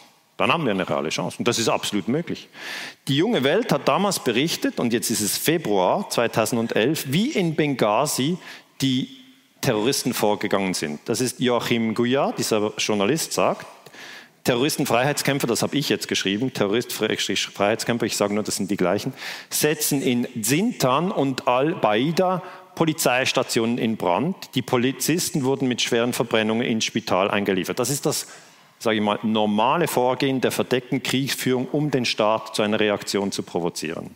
In Al-Baida wurden 50 als Söldner im Dienste Gaddafis bezeichnete Schwarzafrikaner exekutiert. Das heißt, man geht direkt auf das Militär und bringt die Soldaten um. Können Sie ja vorstellen, wie das Militär reagiert, wenn sie Soldaten umbringen. Ähm, in Benghazi wurden zwei Polizisten gelyncht. Das heißt einfach aufgehängt. Die baumeln dann dort. Und dann denkt man auch, Leute, es ist einfach nicht friedensstiftend. In Derna stürmten bewaffnete Islamisten ein Armeelager und nahmen Soldaten und Zivilisten als Geiseln. Die Terroristenfreiheitskämpfer drohten, ihre Geiseln zu erschießen, falls sich die reguläre Armee nicht aus der Stadt zurückziehe. Am 20. Februar war Benghazi weitgehend unter der Kontrolle der Terroristen. Nochmal, das waren Muslime, die waren gewalttätig. In allen anderen Kontexten sind das Terroristen. Aber gerade in diesem Kontext sind es nur Rebellen oder Freiheitskämpfer. Und das macht den ganzen Dreh im Kopf. Der Artikel ähm, wird publiziert am 18. Februar 2012, das heißt nach dem Krieg. Das ist eine Recherche, die nach dem Krieg publiziert wird. Und dann habe ich mir angeschaut, wie berichtet denn die Frankfurter Rundschau? Und da wird eigentlich nur der Gegenschlag von Gaddafi geschildert. Das ist jetzt ein Artikel vom 20. Februar 2011. Und äh, die Frankfurter Rundschau berichtet nicht über die Präsenz der CIA, nicht über MI6, nicht über SAS und auch nicht über den Angriff der Terroristen auf die Regierungstruppen der Polizei, sondern nur über die Reaktion von Gaddafi. Und das ist der Trick. Also zuerst Polizei erhängen und dann warten, wie Gaddafi reagiert und dann darüber berichten, das in Deutschland publizieren, dann denken alle, wir müssen in einen humanitären Krieg. Also Zitat. Angesichts der schwersten Unruhen seit seiner Machtübernahme vor 42 Jahren, das stimmt, das waren die schwersten Unruhen, steht einfach nicht, dass die inszeniert wurden, hat Muammar Gaddafi unter den Bürgern Libyens ein Massaker anrichten lassen. Okay, dann ist er ja der Böse. Das ist wieder diese Idee, Gaddafi wusste nicht, was tun, und dann im Februar 2011, nach 42 Jahren, hat er gesagt, mir reicht's. Die Bürger, die schlachte ich jetzt ab. Hab keinen Bock mehr auf diese ganzen Bürger. Alles voll Bürger, okay? Februar 2011 ist er durchgedreht. Ja, was hat er denn die anderen 42 Jahre gemacht? Warum hat er die vorher nicht erschossen? Ja, vermutlich schlechter Tag. Okay? Ja, aber so wird es bei uns immer erklärt. Was ist denn mit Putin? Da sagt man, Putin, eines Tages 2014 ist er aufgestanden, wusste nicht was machen, hat sich die Krim geholt. Ja, ja aber so heißt Wer glaubt denn das? Aber so steht es bei Ihnen in den Zeitungen, Süddeutsche Zeitung, Annexion der Krim. So war es aber nicht. Die CIA geht rein, stützt die Regierung in der Ukraine, vorher gibt es die NATO-Osterweiterung, irgendwann reagiert Putin. Okay? Und irgendwann reagiert auch Gaddafi. Ja.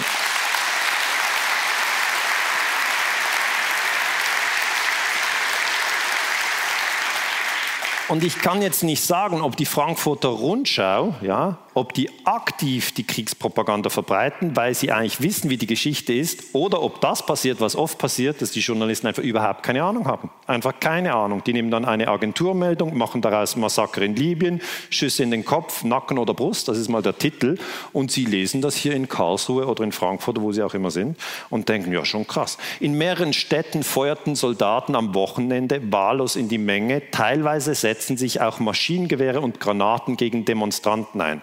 Was der normale Deutsche und normale Schweizer denkt, ist, ja, das ist aber auch nicht okay. Die werfen Granaten auf Demonstranten, das sind einfach ein paar, die demonstrieren so irgendwie. Ich weiß auch nicht, was die demonstrieren, aber die demonstrieren halt. Und da haben sie ein falsches Bild. Nach Angaben von Human Rights Watch starben in den letzten fünf Tagen mindestens 104 Menschen. Vermutlich stimmt diese Zahl. Vermutlich sind noch die gehängten Polizisten drin. Ist so. Aber bekommen Sie halt nicht mit. Und sehen Sie, wie verdreht die Geschichte bei Ihnen im Kopf landet. Und aus dem macht man eine humanitäre Intervention. Und ich kann mich noch erinnern, 2011, wie ich mit Kollegen darüber diskutiert habe, wirklich gute Freunde, die sind nicht irgendwie Aktionäre bei großen Rüstungsfirmen. Und die haben gesagt, also da muss man, da muss man jetzt aber rein. Da habe ich gesagt, Leute, Leute, das Gewaltverbot verbietet das. Da haben sie gesagt, Daniele, bist du auch gegen diesen Krieg? Da habe ich gesagt, ja klar, ich bin dagegen. Und dann sagt sie, aber, aber du bist ja herzlos. Da werden die Leute abgeschlachtet und du sagst, man soll nicht rein. Dann sage ich, es ist viel komplizierter. Diese Kriege werden geschürt. Wir, wir, haben nicht die ganze Information. Wir sollten uns mal zurückhalten und zuerst die Fakten haben. Nein, nein, die Fakten sind da in der Frankfurter Rundschau. Jetzt bombardieren, 100 Tote. Ja, wissen Sie, wie viele Leute in Libyen seit 2011 gestorben sind? Noch 30.000 in dem Krieg gestorben.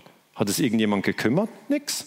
Sie können die Leute mit 100 Toten aufscheuchen und die genau gleichen Leute kümmert es im Jahr 2018 einen Nuller, ob 500 getötet wurden in Libyen. Genau ein Nuller kümmert das, die genau gleichen Leute. Und was ist denn los? Es steht nicht mehr in der Zeitung. Das ist alles. Das heißt, die haben den ganzen Kopf an der Zeitung angeschraubt und wenn die darüber berichtet, ist ein Riesenproblem. Wenn die nicht mehr darüber berichtet, geht es in eine andere Richtung. Und das darf uns nicht passieren. Das darf uns nicht passieren. Weil systematische Analyse bedeutet, dass Sie sagen, okay, was sind die Hintergründe? Wie kommen die Meldungen zustande? Weil die Meldungen wurden dann raufgeschraubt. In Genf gibt es einen Menschenrechtsrat und dort hat man gesagt, 6000 Tote. Okay? Meldung raufgeschraubt. Wer war das? Ich als Historiker gehe hin. Okay, wann wurde das behauptet? 26. Februar, 6000 Tote. Also hier noch am 20. Februar sind es 100 Tote, vielleicht 200. Und schon am 25. Februar sind es 6000 Tote. Und es wird immer gesagt, Gaddafi hat die alle abgeschlachtet. Es gibt keine Unterscheidung, wie das läuft. Und wer hat es behauptet? Der Libyer Sliman Buchugir, der wurde dann Botschafter in der Schweiz später. Und er war einfach ein Gegner von Gaddafi. Das heißt, die Libyer haben auch ihre Süppchen am Kochen. Und natürlich hat Buchugir die Zahl möglichst hoch angesetzt. Und er hat gesagt, 6000, 3000 allein in Tripolis und er ist der Kronzeuge für den NATO-Krieg. Und die Presse hat diese Behauptung ohne zu prüfen übernommen. Später ging ein französischer Journalist, ein sehr guter Journalist, Julien Teil, ging zu Buchugir, macht ein Interview, man kann das auf YouTube finden, und er fragt ihn, von wo haben Sie die Zahl mit den 6000 Toten? Da sagt er, vom Kollegen. Dann fragt er, ja, welcher Kollege? Der Kollege in Libyen. Auf dieser Basis werden Kriege geführt. Der Kollege in Libyen hat es gesagt. Ja, welcher Kollege? Ja, der, der an die Macht will. Tolle Quelle. tolle Quelle. Das müsste man prüfen. Stimmt die Zahl? Wie viele sind ermordet worden durch die Terroristen, die von der CIA trainiert wurden? Wie viele wurden ermordet von Gaddafi? Wie ist überhaupt die Sachlage? Und es wird ein Nuller geprüft. Die Bundeswehr geht nach Afghanistan. Die Sprengung von WTC 7 wird nicht untersucht. Okay? Das heißt, vieles wird einfach überhaupt nicht untersucht und ab in den Krieg. Und diese Dinge müssen natürlich äh, gerade in der Friedensbewegung diskutiert werden. Was ist in Libyen passiert vor dem Krieg? Okay. Das heißt, meiner Meinung nach hat der Geheimdienst der Amerikaner und der Briten, vermutlich auch äh, der DGSC, das ist die Direction Générale Sécurité Extérieure, das sind die Franzosen, waren in Libyen drin. Und die, die DGSE-Leute, die, die kenne ich sonst aus der Forschung. Das sind die, die in, äh, in, äh, in Auckland, in Neuseeland, äh, Rainbow Warrior in die Luft gesprengt haben. Kennen Sie diese Geschichte? Rainbow Warrior, ein, ein, ein Schiff von Greenpeace, das ist jetzt nicht Libyen, Entschuldigung, ich bin ein bisschen weg vom Thema, aber das ist einfach interessant. Greenpeace protestiert gegen die Atomtests der Franzosen, fährt mit dem Schiff Rainbow Warrior im Pazifik dorthin, wo die Franzosen die Atomtests machen. 85. Mitterrand, Präsident, sagt, die nerven, okay? Die fahren genau dort, wo wir Atomtests machen. Geht gar nicht. Kann die jemand wegräumen? Die Franzosen haben U-Boote im Pazifik, die können ein U-Boot dorthin schicken, das schickt ein Torpedo und das Greenpeace-Schiff versenkt. Das wäre die Möglichkeit. Aber haben sie gesagt, das wäre zu krass. Wir machen das anders. Wir schicken den Geheimdienst und der Geheimdienst sprengt das Schiff in die Luft, während es in Auckland, das ist äh, in Neuseeland, am Hafen ist. Okay? Und sie haben auch, weil sie sagen, wir wollen hier nicht die Greenpeace-Leute töten, sondern wir, wir wissen, die haben eh nur ein Schiff, wenn wir das versenken, ist dann Ende mit diesen Protesten. Ähm, dann machen wir zwei Bomben. Dann ist der DGSC, Direction Générale Sécurité Extérieure, fliegt nach Auckland, hat Froschmänner in der Nacht, wie beim James Bond, gehen die mit Haftminen zum Schiff und dann machen die zwei Haftminen. Die erste Mine ist, geht los, aber versenkt das Schiff nicht, weil die Leute schlafen im Schiff. Das ist eine Art Wecker, okay? Dass die noch raus können. Und wirklich, die meisten sind raus. Und dann kommt die zweite Mine, die hat den großen Blast und die versenkt das Schiff. Und dann ist der Greenpeace-Journalist ähm, äh, Pereira, das ist der Fotograf, da war noch 80er Jahre, die, diejenigen, die sich erinnern, da waren noch Negative und alles, war nicht alles auf einem Server in einer Cloud, sondern der wollte halt seine Fotos retten. Der ging nicht raus, der hat noch seine Fotos vermutlich gerettet, hat mit dem Leben bezahlt. Und was ich, als ich das genauer untersucht habe, habe ich gesehen, die DGSE-Agenten sind unter Schweizer Vornamen eingereist. Okay? Die haben sich als Schweizer ausgegeben. Finde ich auch nicht sauber. Okay? Da sprengen sie Greenpeace-Schiffe in die Luft und tun so, wie wenn sie Schweizer wären. Okay, also war eine Geschichte am Rande. Also ich glaube, der DGC war auch in Libyen. Und was macht jetzt die UNO? Okay, die UNO ist der Weltsicherheitsrat. Da hat 15 Mitglieder. die sitzen hier alle äh, in der Mitte. Hinten dran sitzen die Berater. Und diese 15 sind nicht alle gleich mächtig. Okay, fünf davon sind ständige Mitglieder und das sind David Cameron, der Premierminister von Großbritannien im Jahre 2011, ähm, äh, Sarkozy, Nicolas Sarkozy, der Präsident von Frankreich, Hu Jintao, der Präsident von China, der hat jetzt gewechselt, das ist jetzt Xi Jinping, den sollten Sie sich merken, der ist nämlich auf Lebenszeit gewählt. Ähm, und Putin, ja, Präsident von Russland und Obama. Obama, einfach zur Erinnerung, der Vorgänger von Trump, andere Frisur. Jetzt, wenn Sie es genau anschauen, ja, wenn Sie es genau, Das ist, das ist die Nachkriegsordnung. Okay? Das sind die Siegermächte vom Zweiten Weltkrieg. Und diese haben dann gesagt, Obama, Sarkozy und Cameron haben gesagt, wir müssen in Libyen intervenieren, weil Gaddafi schlachtet sein Volk ab. Dann hat Putin und Hu Jintao hat die Lage angeschaut und haben gesagt, hm, dann haben sie nochmal nachgedacht hm. Und dann musste der Sicherheitsrat entscheiden, weil der Sicherheitsrat hätte das, die Möglichkeit gehabt, die Russen, die Chinesen haben gesagt, sie hätten sagen können, niet, nein, machen wir nicht. Auf Chinesisch weiß ich nicht, was niet heißt. Aber Onka vielleicht, nein, ich keine Ahnung. Und der Punkt ist der, die Briten, die Franzosen, die Amerikaner haben gesagt, wir machen eine Flugverbotszone.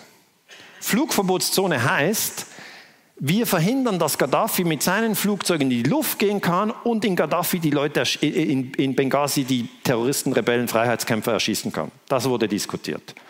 Und da ist der Punkt, dass die Russen und die Chinesen den NATO-Staaten geglaubt haben. Und das werden sie nie mehr tun. Sie werden es nie mehr tun, weil die Briten, die Franzosen, die Amerikaner haben die Russen und die Chinesen getäuscht. Wir haben nicht mal darüber gesprochen, dass das so war. Aber wenn Sie verstehen wollen, was, was, was China und Russland in Zukunft tun, müssen Sie nach Libyen gehen. Dann müssen Sie nach 2011 gehen. Und dann müssen Sie verstehen, dass die Chinesen und die Russen sehr wohl verstanden haben, dass sie getäuscht wurden. Am 17. März, zwei Tage bevor die NATO Libyen bombardiert, verhängt der UNO-Sicherheitsrat mit der Resolution 1973 eine Flugverbotszone über Libyen, um die Zivilbevölkerung zu schützen. Jetzt, das wird mit zehn Ja-Stimmen und fünf Enthaltungen angenommen. Russland, China enthalten sich der Stimme, auch Deutschland, Brasilien und Indien. Das heißt, Deutschland war 2011 im Sicherheitsrat, aber ohne Vetomacht. Okay? Das heißt, nur fünf haben Vetomächte, sie haben das Veto ähm, äh, die anderen äh, zehn sind, sind ein bisschen einfach Begleitung, das besser aussieht. Jetzt, das ist diese Resolution vom 17. März 2011. Die können Sie im Internet finden, ist kein Problem. Und da steht No-Fly Zone, okay? Eine Flugverbotszone. Das heißt einfach, die NATO hat den Luftraum übernommen und das bedeutet, uh, decides to establish a ban on all flights in the airspace of the Libyan of Libya in order to help protect civilians. Das heißt einfach, der UNO-Sicherheitsrat verbietet jegliche Flugbewegung in Libyen. Jetzt, aus dem haben die Franzosen, die Amerikaner und die Engländer einen Regime-Change gemacht. Und das ist nicht das Gleiche. Eine Flugverbotszone und ein Regime-Change ist etwas ganz anderes. Das ist wie wenn Sie einen Nachbar haben, der sagt, ich habe den Schlüssel verloren, kann ich bei Ihnen übernachten? Dann sagen Sie, ja klar, kannst auf der, auf der Couch schlafen. Nächsten Morgen ist die Couch weg. Sagen Sie, Leute, ich habe gesagt, du kannst übernachten. Ich habe nicht gesagt, du kannst die Couch mitnehmen. Das heißt, diese Unterschiede, die gibt es. Okay? Es stimmt, dass Russland und China zugestimmt haben, dass man in Libyen interveniert. Aber nicht so. Nicht so. Das ist wie wenn Sie jemand Ihre Jacke auslehnen, weil er kalt hat. Und dann sagt, kann ich kurz deine Jacke? Sie sehen die Jacke nie mehr. Wenn Sie sagen, hey, also ich wollte sie nur ausleihen, warum hast du sie nicht zurückgegeben? Du, bitte, du hast mir ja gegeben. Das heißt, so in etwa ist das gelaufen. Und das wurde in Deutschland erkannt. Johannes Beck hat die Sache auch untersucht und er sagt, dass man hier das Völkerrecht verletzt hat, weil diese Resolution niemals den Sturz von Gaddafi unterstützt hat. Das hat man nicht unterstützt. Zudem haben die Amerikaner, die Briten und die Franzosen verschwiegen, dass sie vorher das Chaos erst erzeugt haben. Und die Russen haben das begriffen. Putin sagt, in Libyen hatten die USA ein Mandat des UNO-Sicherheitsrats für eine No-Fly-Zone, damit Gaddafi die Rebellen in seinem Land nicht bombardieren konnte. Doch was haben die gemacht? Sie haben begonnen, das Land zu bombardieren. Und das ist ein Riesenunterschied. No-Fly-Zone heißt, sie sind im Luftraum und lassen die anderen nicht aufsteigen. Aber bombardieren ist, sie werfen Bomben runter und die Leute sterben. Das sind, das Welten von einem Unterschied. Sie haben begonnen, das Land zu bombardieren. Das ist eine klare Verletzung der Resolution des UNO-Sicherheitsrats, ist ein klarer Angriff auf einen Staat. Und Putin hat, nachdem er das in Libyen gesehen hat, es nicht nochmal in Syrien zugelassen. Okay? Das ist eigentlich die Weiterentwicklung.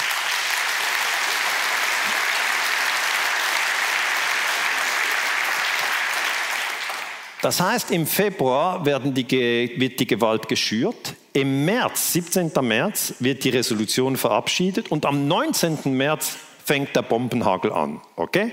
19. März 2011, US-Präsident Obama bombardiert Libyen, der Krieg dauert sechs Monate und fordert 30.000 Tote. Das ist dann die Rechnung. Aber vor, vorher, die 6.000 Tote, die stimmten gar nicht. Das war gelogen. Wird aber nicht gegengerechnet. Man sagt nicht, ist das Hilfe, wenn man 30.000 umbringt?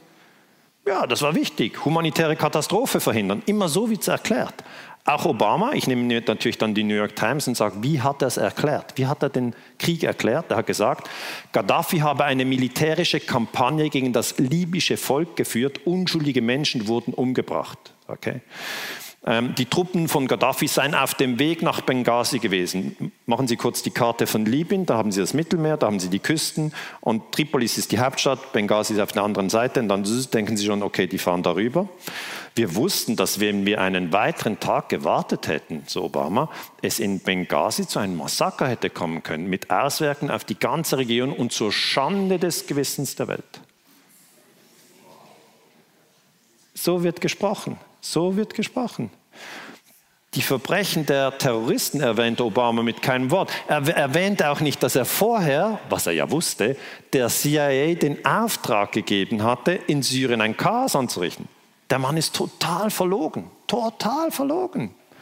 Weil, ja,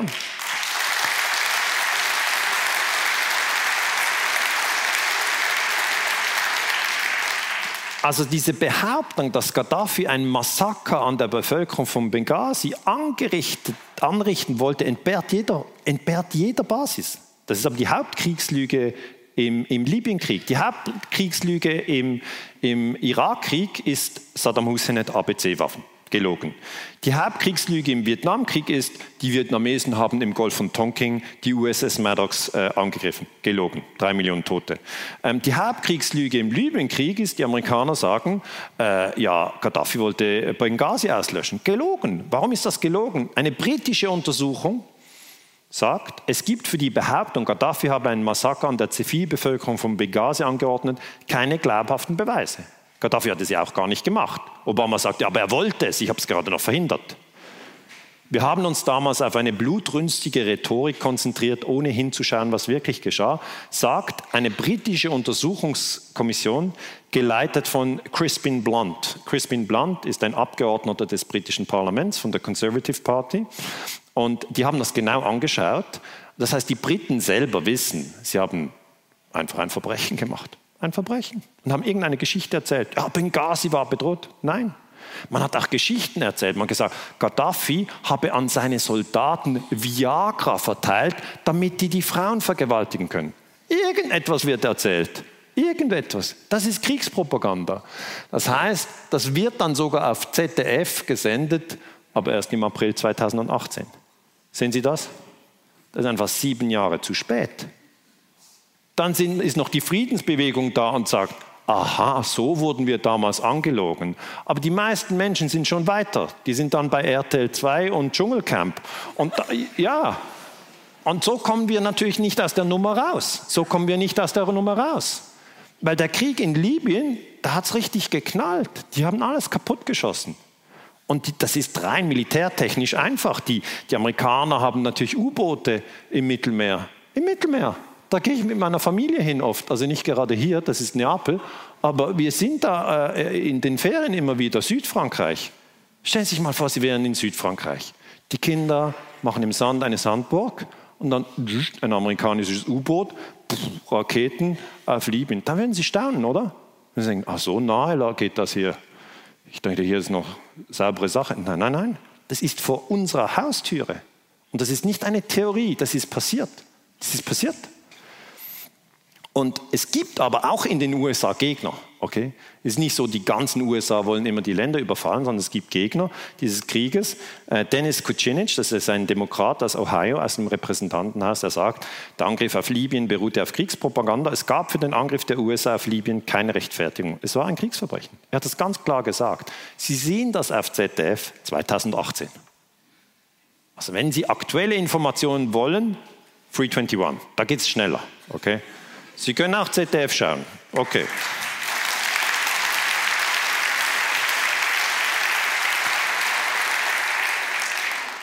Jetzt nicht nur die USA haben bombardiert, sondern auch die Briten. David Cameron, viele haben ihn schon wieder vergessen. David Cameron war, also so wie Tony Blair, ein Premierminister von Großbritannien. Er trägt die Verantwortung. Der hat da später mit den äh, Freiheitskämpfern positioniert, hat gesagt, das sind meine guten Kollegen. Das erklärte Ziel war der Schutz der Bevölkerung von Benghazi. Dieses wurde innerhalb von 48 Stunden erreicht, als sich Gaddafis Streitkräfte 50 Kilometer von Benghazi entfernten. Aber wir hörten nicht auf. Okay, das ist der wichtige Punkt. Es folgte der Regime Change. Das hat Crispin Blunt sehr klar dargelegt. Es ist ja der Punkt, dass man zuerst in Benghazi mit den Terroristen den Aufruhr geschürt hat. Dann hat man, eine, hat man die Luftwaffe ausgeschaltet von Gaddafi. Der konnte gar nicht mehr fliegen. Seine Soldaten haben es gab keine Gefahr mehr für überhaupt niemand mehr. Wenn wirklich das Ziel Schutz, der Schutz der Bevölkerung gewesen wäre, hätte man gesagt, okay, das war's. Aber das war ja nie das Ziel, sondern das Ziel war schon wie in den 80er Jahren, Gaddafi zu ermorden. Das war das Ziel. Ein schwerer Verstoß gegen das UNO-Gewaltverbot. Und hier haben Sie Cameron. Cameron posiert mit Terroristen. Und er sagt sie natürlich Freiheitskämpfer. Aber das ist abgefahren. Die sagen, das machen wir jetzt einfach. Wir haben gesagt, es sind Freiheitskämpfer, die Leute müssen es glauben. Und es ist nicht der Einzige, der Libyen bombardiert. Auch Frankreich macht mit. Sarkozy bombardiert, Libyen. Gibt es irgendein Unrechtsbewusstsein in Frankreich über den Libyenkrieg? Nein. Weil der normale, durchschnittliche Franzose denkt, in Libyen gab es eine humanitäre Katastrophe, Sarkozy hat geholfen. Das denkt der Franzose. Das heißt, die Hirnwindungen werden so gedreht, dass die Leute völlig verwirrt sind. Das ist die Situation. Ich habe mal einen Vortrag in Paris gehalten, da habe ich gesagt, Leute, die Resistance im Zweiten Weltkrieg. Waren das eigentlich Terroristen? Oh, oh, das war eine ziemlich angespannte Stimmung. Ja, wirklich? Dann habe ich gesagt, was, was, was war denn die Sache? War doch so, Deutschland hat doch Frankreich besetzt und einige Franzosen sind in den Untergrund, haben Brücken in die Luft gesprengt, haben Deutsche erschossen, haben einfach alles gemacht, dass die Deutschen wieder abhauen. Das war doch so. Dann haben sie gesagt, ja klar, so war das. Habe ich gesagt, aber dann, dann waren das Terroristen. Also, non, Monsieur, c'est la résistance. Il faut quand même, il faut, il faut quand même avoir une résistance. Das ist unser Land. Sage ich, ah, also wenn man besetzt wird, darf man sich wehren. Ja, mais bien sûr. Habe ich gesagt, und jetzt die Franzosen in Afghanistan. Das habe ich nicht richtig begriffen. Weil die Afghanen erschießen ja jetzt die Franzosen, die sind ja da in Afghanistan, die sprengen auch das Zeugs in die Luft. Ah mais non, ah mais non, ça c'est du Terrorisme. Sehen Sie das? Und die Leute haben keine Witze gemacht, sondern das sind die Gehirnwindungen sind so verknüppelt und eingekrustet und verdreht, dass der Durchschnittsfranzose denkt, in Afghanistan bekämpft er den Terrorismus und wenn die Afghanen sagen, Leute, ihr seid nicht von hier, geht nach Hause, dann sagen sie, das ist eine komische terroristische Auffassung. Okay, und das ist dann der Angriff auf Libyen. Kriegsverbrechen. Die USA, Großbritannien und Frankreich haben gemäß offizieller Geschichte keine Bodentruppen geschickt. Es sind also keine Soldaten gelandet, nicht wie in der Normandie im Zweiten Weltkrieg, sondern sie haben nur die Luftwaffe gebildet. Okay? Wenn man genauer hinschaut, sieht man, CIA, MI6, SAS haben die Bodentruppen trainiert. Dann kann man sich fragen, ja, wer waren denn die Bodentruppen? Die Bodentruppen waren muslimische Terroristen. Das sind die Bodentruppen. Terroristen beim, beim, beim Gebet. Ja, aber in allen anderen Kriegen sind das die Terroristen. Aber in diesem Fall sind es die Freiheitskämpfer. Sehen Sie das? Und man schafft das. Viele von Ihnen würden sagen, Herr Ganser, glaube ich Ihnen nicht. Das sehen die Leute sofort. Nix sehen die Leute. Nix. Die sehen 2011, Gaddafi ist böse, wir müssen Libyen bombardieren. Das sind alles radikale Muslime, muss alles weg. Gut hat sich Deutschland verhalten, muss ich wirklich sagen. Deutschland hat an diesem Krieg nicht mitgemacht. Das zeigt, man muss nicht an jedem Krieg mitmachen. Okay? Merkel, ja.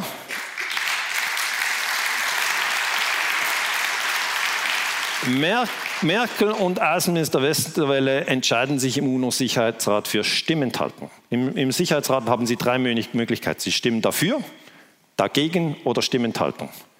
Dafür wäre offensichtlich eine Beteiligung am Krieg gewesen. Dagegen hätte Washington sehr aufgeregt.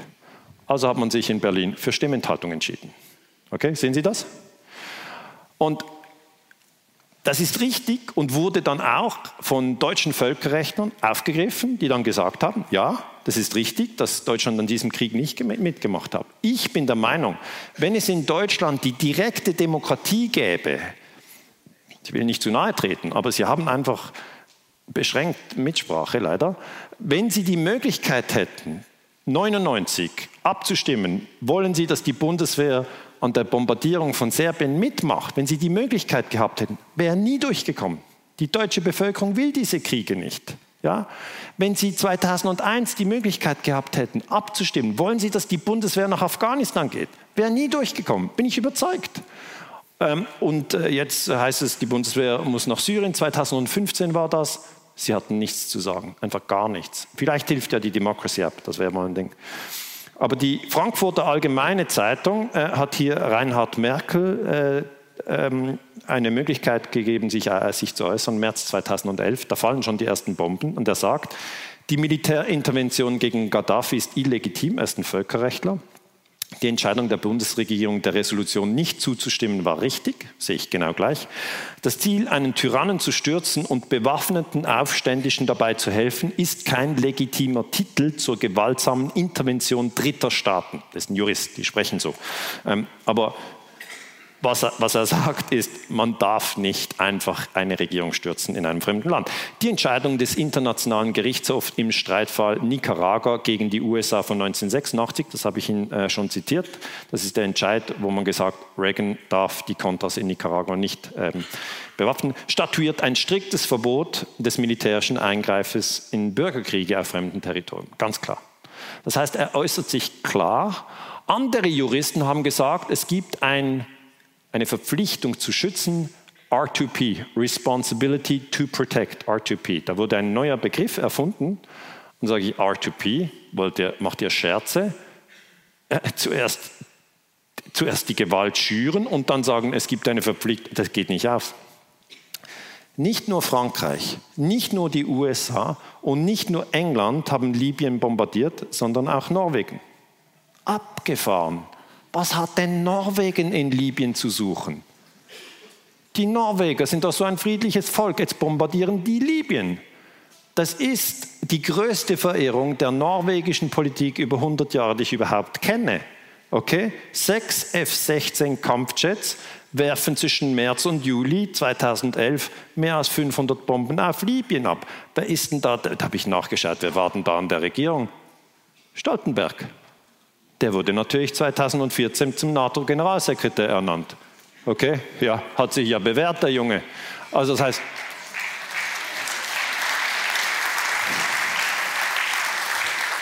das heißt, wie wird man Generalsekretär? Wie bei der Mafia. Sie müssen zuerst jemanden erschießen und dann werden sie aufgenommen als treues Mitglied. Und das ist keine Theorie. Es ist keine Theorie.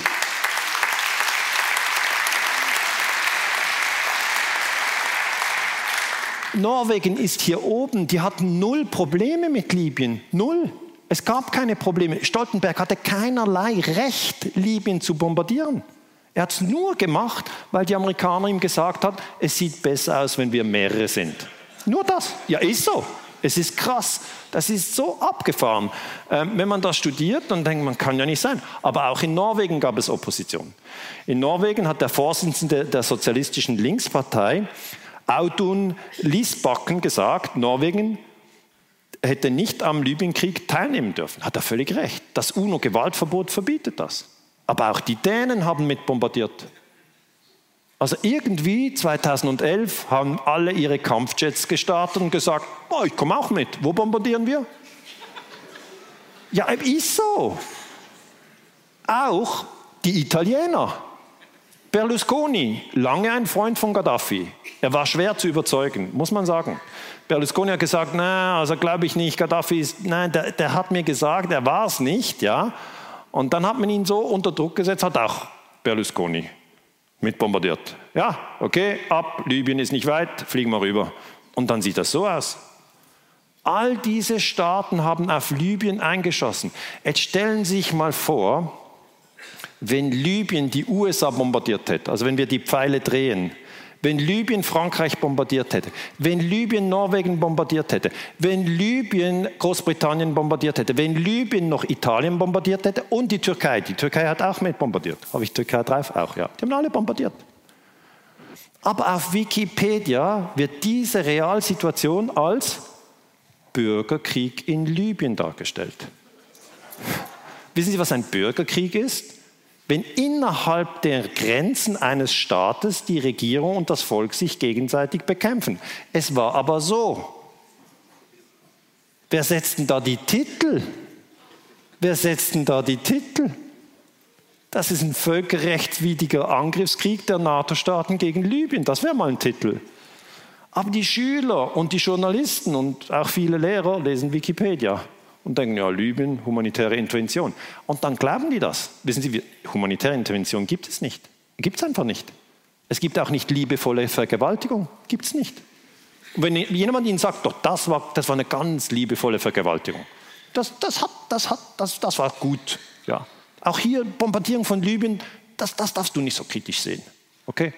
30.000 Tote, aber da hat man, da war wirklich Herz dabei. Wer glaubt den Schrott? Wer glaubt das? Unglaublich.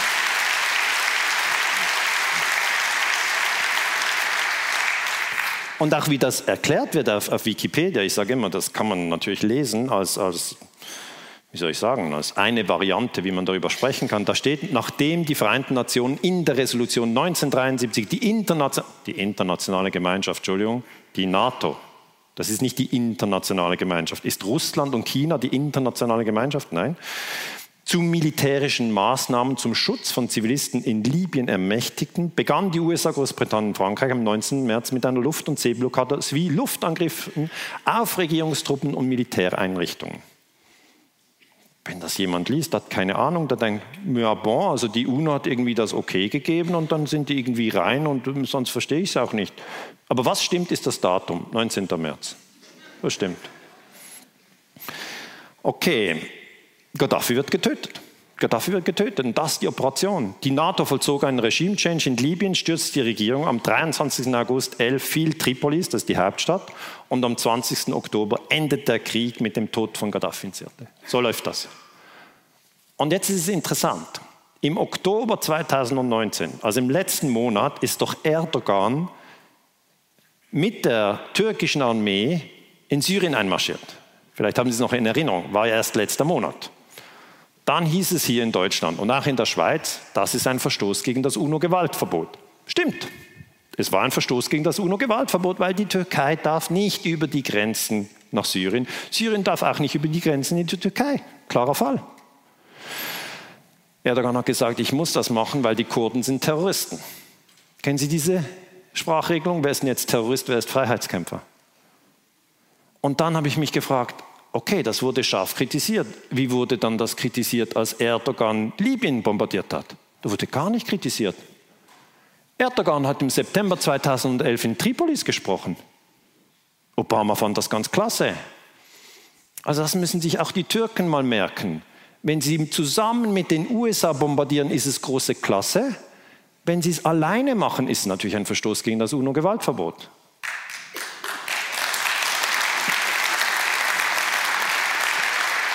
Das heißt, es wird ja ganz selektiv, wird uns die Geschichte erzählt und Hillary Clinton fliegt rein im Oktober 2011 und lässt sich zusammen mit den Rebellen fotografieren und feiert den Sturz von Gaddafi. Hillary Clinton. Ihre Kritiker nennen sie Killary. Ist so. Sie ist die Außenministerin unter Gaddafi. Und das nächste Bild, nur als Warnung, zeigt den toten Gaddafi. Ob Sie das sehen wollen oder nicht, können Sie jetzt noch entscheiden. 20. Oktober 2011. US-Drohnen orten Gaddafi, weil er flieht von Tripolis nach Sirte. Dann versucht er aus Sirte auszu, also abzuhauen. Die USA haben schon die Lufthoheit. Und dann wird er von Terroristen festgenommen und getötet. Seine Leiche wird in Misrata ausgestellt. Das Bild ist weg. Clinton sagte, wir kamen, wir sahen, er starb. Wurde sie verurteilt? Wurde sie festgenommen? Nein. Und die Leute denken, es ist eine humanitäre Intervention. Also Ich orientiere mich da an den amerikanischen Intellektuellen, an der Friedensbewegung in den USA. Die gibt es auch. Noam Chomsky, ein ausgezeichneter Mann in den USA, hat sich auf Democracy Now geäußert. Ich habe ihn in Boston getroffen. Er hat mir während meiner äh, Doktorarbeit im Bereich verdeckten Kriegsführung äh, sehr geholfen. Er sagt, Hillary Clinton war sehr für die Bombardierung von Libyen. Sie war eine der Anführerinnen dieses Krieges. Es ist ja eigentlich der Krieg von, von Hillary. Äh, der Libyen und seine funktionierende Gesellschaft zerschlagen hat. Das war, wie ich Ihnen sagte, HDI, der Human Development Index von Libyen war hoch, die Frauen waren frei, es war ein funktionierendes Land. Ich sage nicht, es war perfekt, okay? Aber die USA haben 100 Millionen Arme auf 300 Millionen. Also das heißt auch nicht, man soll die USA bombardieren. Es gibt in jedem Staat Dinge zu verbessern. Nun äh, breiten sich Dschihadisten in Nordafrika aus das passiert eben, wenn man nicht weiß, was man tut und verletzliche Systeme mit dem Vorschlaghammer bearbeitet. In den Medien, in den französischen Medien wurde die ganze verbrecherische Operation als Kampf für die Freiheit dargestellt. Das ist das Verrückte. Le Figaro, da heißt es, Sarkozy et Cameron accueillis en libérateur par les Libyens. Heißt übersetzt, Präsident Sarkozy und Premierminister Cameron werden von den Libyern als Befreier empfangen. Ja, das erinnert ja fast an die französische Revolution. Freiheit, Egalité, Fraternité, Liberté. Ja, Leute, Le Figaro gehört der Rüstungsindustrie. Okay? Hier, Serge Dassault ist jetzt verstorben, ist ein französischer Milliardär, er ist in der Rüstungsindustrie und daneben gehört ihm Le Figaro. Natürlich, die entscheiden, ob der Krieg gefeiert wird oder nicht. Und das muss die Friedensbewegung auch verstehen. Dass natürlich die Medien immer wieder die Kriege schüren und darum müssen sie wissen, ja, wer die Medien produzieren. Und hier bei Free 21 haben sie einfach die Garantie, das gehört nicht der Rüstungsindustrie. Auch KenFM, Nachdenkseiten, Rubicon, das gehört nicht der Rüstungsindustrie. Aber Le Figaro eben schon. Wo sind wir jetzt? Jetzt sind wir im Jahr 2019. Ich komme ähm, zum letzten Teil des Vortrages. Die NZZ schreibt, Libyen ist ein gescheiterter Staat. Ist so. Rebellen beschießen sich, haben wir überall. Schauen Sie mal, was hat denn die NATO für einen Leistungsausweis in Libyen? Unter Null. Was ist der Leistungsausweis der NATO in Afghanistan? Unter Null. Was ist der Leistungsausweis der NATO im Irak? Unter Null. Was ist der Leistungsausweis in Pakistan, in Syrien? Alles, was man bombardiert hat, ist kaputt. Ja, ist das ja überraschend? Es ist nicht überraschend. Die Friedensbewegung, da möchte ich Sie bestärken, sagt immer, wir können die größten Probleme im 21. Jahrhundert nicht mit Gewalt lösen. Es geht nicht. Ja? Ja?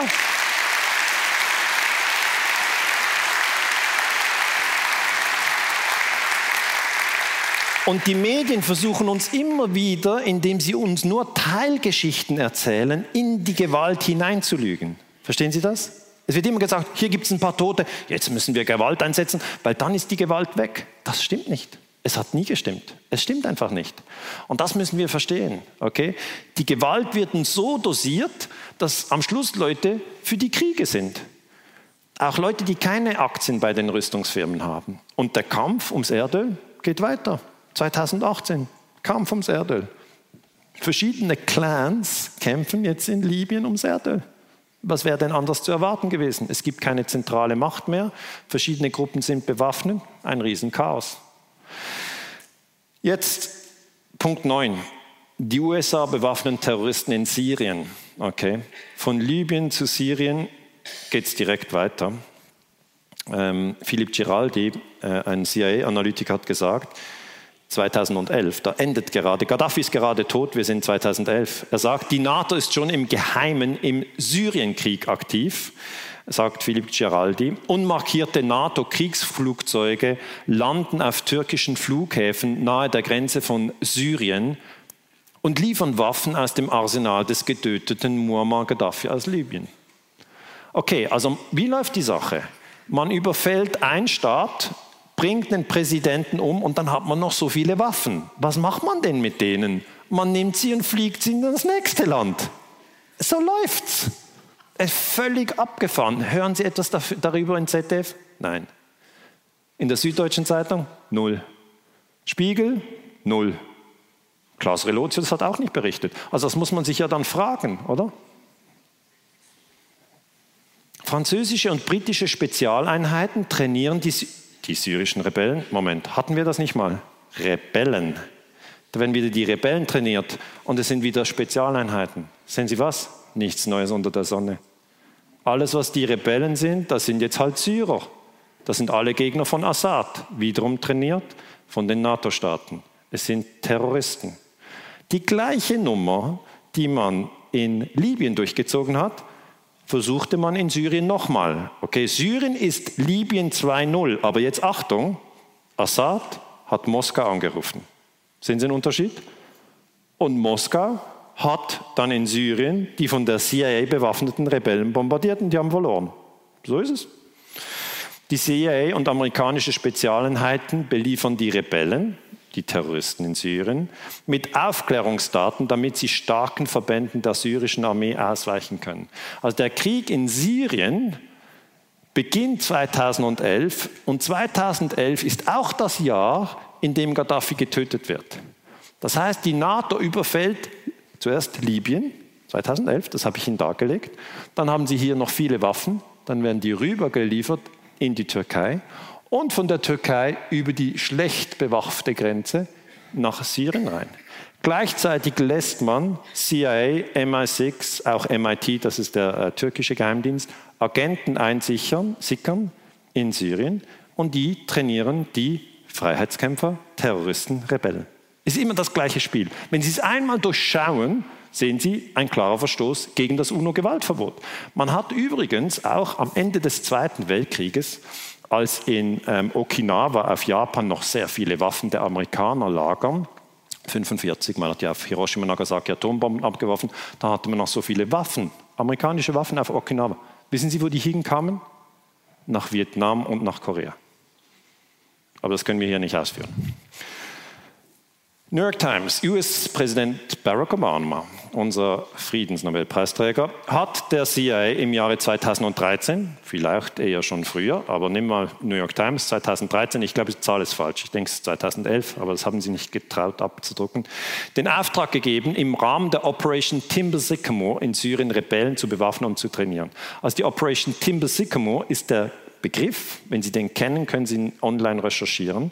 Ähm, die CIA hat dafür mehr als eine Milliarde Dollar eingesetzt. Das ist offizielle Geschichtsschreibung, kommt dann erst 2017 raus. Es kommt also immer erst später raus. Im amerikanischen Fernsehen hat auf MSNBC ähm, Jeffrey äh, Sachs von der Columbia University gesagt, wir wissen, sie haben die CIA reingeschickt, um Assad zu stürzen also in Syrien, die gleiche Story wie in Libyen. In Libyen hat sie funktioniert, in Syrien hat sie nicht funktioniert. Die CIA Operation Timber Sycamore wurde von Obama autorisiert, aber nie in der US-Öffentlichkeit diskutiert. Das heißt, was wir hier heute im November 2019 in Karlsruhe besprechen, weiß der Durchschnittsamerikaner nicht. Der Durchschnittsfranzose weiß es auch nicht. Der durchschnittliche Norweger weiß es auch nicht. Die wissen das alles nicht. Die denken, Syrien, böser giftgaswerfender Diktator. Libyen, äh, abgefahrener Gaddafi, irgendwie ein, ein, Idiot. Ein Idiot weniger, das ist doch gut, wenn man sagt. Und was war denn äh, das Ranking von Libyen auf dem HDI? Sagen Sie, HDI kenne ich nicht. Human Development Index. Wissen Sie nicht, ist Ihnen auch egal.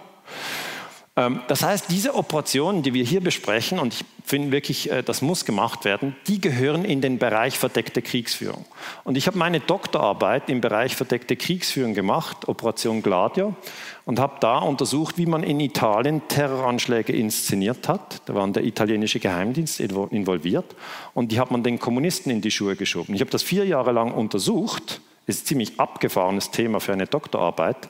Aber mich hat es halt so interessiert. Und darum erkenne ich es wieder. Das ist, wenn Sie das Muster mal kennen, dann erkennen Sie es viel schneller, als wenn Sie denken, das, das kann ich mir nicht vorstellen. Dann finden Sie es nicht. Okay? Wenn Sie sich nicht vorstellen können, können Sie es auch nicht denken. Wenn Sie sich vorstellen können, dann können Sie suchen, ob die CIA vor der Bombardierung durch die NATO in Libyen ist. Nach dem suche ich sofort. Weil ich denke, so muss, würde man es machen. Okay, gehe ich rein, suche, suche nur das. Suche nur das. Und dann werden Sie es finden. Sie können auch auf Google gehen. CIA Libyen, Zeitraum Februar, nur Februar 11. Wenn Sie auf Google gehen, werden Sie überwacht. Aber immerhin, Sie haben eine Chance, Sie können es herausfinden. Ja, ist so.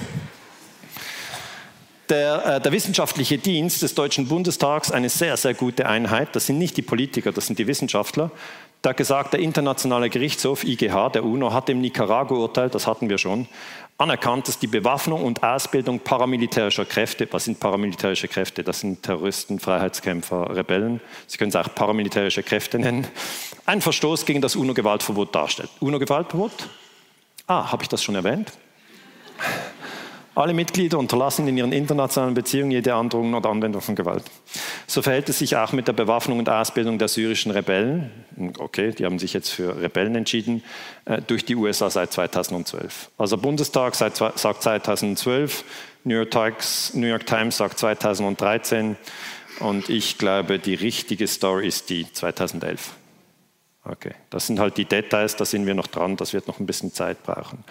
Und danach, Kapitel 10, Nachdem die Rebellen bewaffnet werden, wird bombardiert. 2014 sagt man, man muss Assad bombardieren, weil der schießt auf die Bevölkerung. Und es wird ausgeblendet, dass die Bevölkerung in diesem Fall von der CIA trainiert ist und dass die Waffen aus dem Libyenkrieg kommen. Abgefahren. Abgefahren finde ich das. Ich finde nicht, ja gut, also muss man jetzt nicht so kleinlich sein, Obama hat das halt gemacht, hat einen schlechten Tag, sondern das geht nicht. Das ist hochgradig illegal. Die kriminelle Energie, die da drin ist, das reicht für zehn Verurteilungen. Und dann gingen die Jets rauf, 23. September 14. Das ist dokumentiert. Die USA bombardieren Libyen. Wie wird darüber in der Schweiz in den Medien berichtet? Wie wird darüber berichtet? Das schaue ich mir dann wieder an. Weil was in den Medien geschrieben wird, lenkt unsere Gehirnwindung. Haribo-Effekt. So steht das. Endlich, Obama greift zur großen Keule. Diese Nacht mischen sich die USA erstmals offiziell, finde ich noch gut, dass die offiziell geschrieben haben, in den Syrienkrieg ein. 20 der brutalen ISIS-Terroristen werden von Bomben und Drohnen getötet. Der normale Durchschnittsdeutsche, der normale Durchschnittsschweizer denkt, boah, zum Glück hilft der da. Sehen Sie das? Das ist Kriegspropaganda in Reinkultur. Okay, kommen wir zum Fazit. Ich habe Ihnen das schon mal gesagt. Ähm, wir haben im 21. Jahrhundert die Fähigkeit, uns gegenseitig zu töten. Wir wissen, wie es geht. Wir haben aber auch die Fähigkeit, friedlich zu koexistieren. Wir wissen auch, wie das geht. Und alle, die Kinder haben oder die Enkel haben oder die einfach interessiert sind, wo wir 2080 stehen, die sollten sich am UNO-Gewaltverbot orientieren und sich auch immer wieder in Gespräche einbringen und sagen, du, das UNO-Gewaltverbot verbietet doch Kriege und es verbietet doch auch die Bewaffnung von Rebellen in fremden Ländern. Das kann man immer wieder sagen. Und wenn Sie es vergessen haben, können Sie es dann auch äh, nochmal nachschlagen. Es heißt nämlich, alle Mitglieder unterlassen in ihren internationalen Beziehungen jede Anwendung von Gewalt. Ich habe es in meinem Buch Illegale Kriege ganz vorne in den Umschlag gemacht, weil nicht alle lesen das ganze Buch. Dann hoffe ich, die erste Seite wird zumindest gelesen.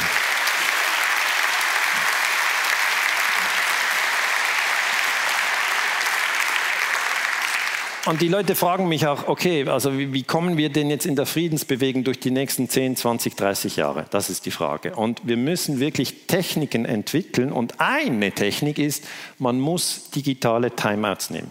Okay? Das Smartphone mit Internet, äh, Telefonieren und Fotoapparat in einem Gerät gibt es erst seit 2007. Das gibt es erst seit ein bisschen mehr als zehn Jahren. Jetzt sind alle Leute an ihren Geräten. Alle. Okay? Und dann haben sie das Gefühl, sie sind gut informiert. Ein Nuller. Okay? Wer hat den Libyenkrieg denn begriffen? Nix. Einfach bibi, bibi, bibi, bibi, bibi, bibi, oder? Sie verstehen da nichts. Das funktioniert nicht. Man kann sie einfach besser überwachen. Das heißt, was man tun soll, wenn man kann, ist hin und wieder das Smartphone weglegen. Wenn man kann, also ich sage es, da bin ich aber hin und her gerissen, den Fernseher weggeben. Also wenn man kann. Aber ich ich muss ganz transparent, ja, klatschen die ruhig. Ich mach's, ich mach's ganz transparent. Ich habe noch einen. Okay? Und meine Frau sagt dann immer, Daniele, du sagst in deinen Vorträgen, Fernseher sei eine Indoktrinationsmaschine. Das ist es auch, weil die meisten Leute schon müde am Abend, auch betrunken, schauen sich irgendwas am Fernsehen an. Keine Ahnung, was da geht. Wir bombardieren gerade Libyen. Gute Idee. Das ist ein Böser. Mach weiter. Und und wenn man kann, sollte man es weggeben. Ich habe es nicht gemacht, weil ich so gerne Champions League schaue. Muss ich ganz ehrlich sagen. Also ich bin so ein bisschen Sportjunkie. Aber ich, ich schaue immer in den Raum und frage jetzt mal, wer hat keinen Fernseher mehr? Wer hat, wer hat den weggegeben? Okay, wer hat noch einen? Die Mehrheit hat noch einen. Ich habe mir gesagt, solange die Mehrheit noch einen hat, ähm, lassen wir das. Ähm, also, nehmen Sie digitale Timeouts, weil wir müssen wissen, die Kriegspropaganda, die kommt durch die Augen und die Ohren rein. Okay? Überwachen Sie Ihre Augen, überwachen Sie Ihre Ohren. Schauen Sie, was da dran kommt. Weil nur das beeinflusst die Hirnwindung. Nur das. Das sind Ihre Augen, es sind Ihre Ohren. Man kann nicht sagen, das ist das Problem von Merkel. Nein, das ist Ihr Problem. Okay? Die Leute sagen, aber der Spiegel, das warum liest du das? Habe ich schon Free 21 erwähnt?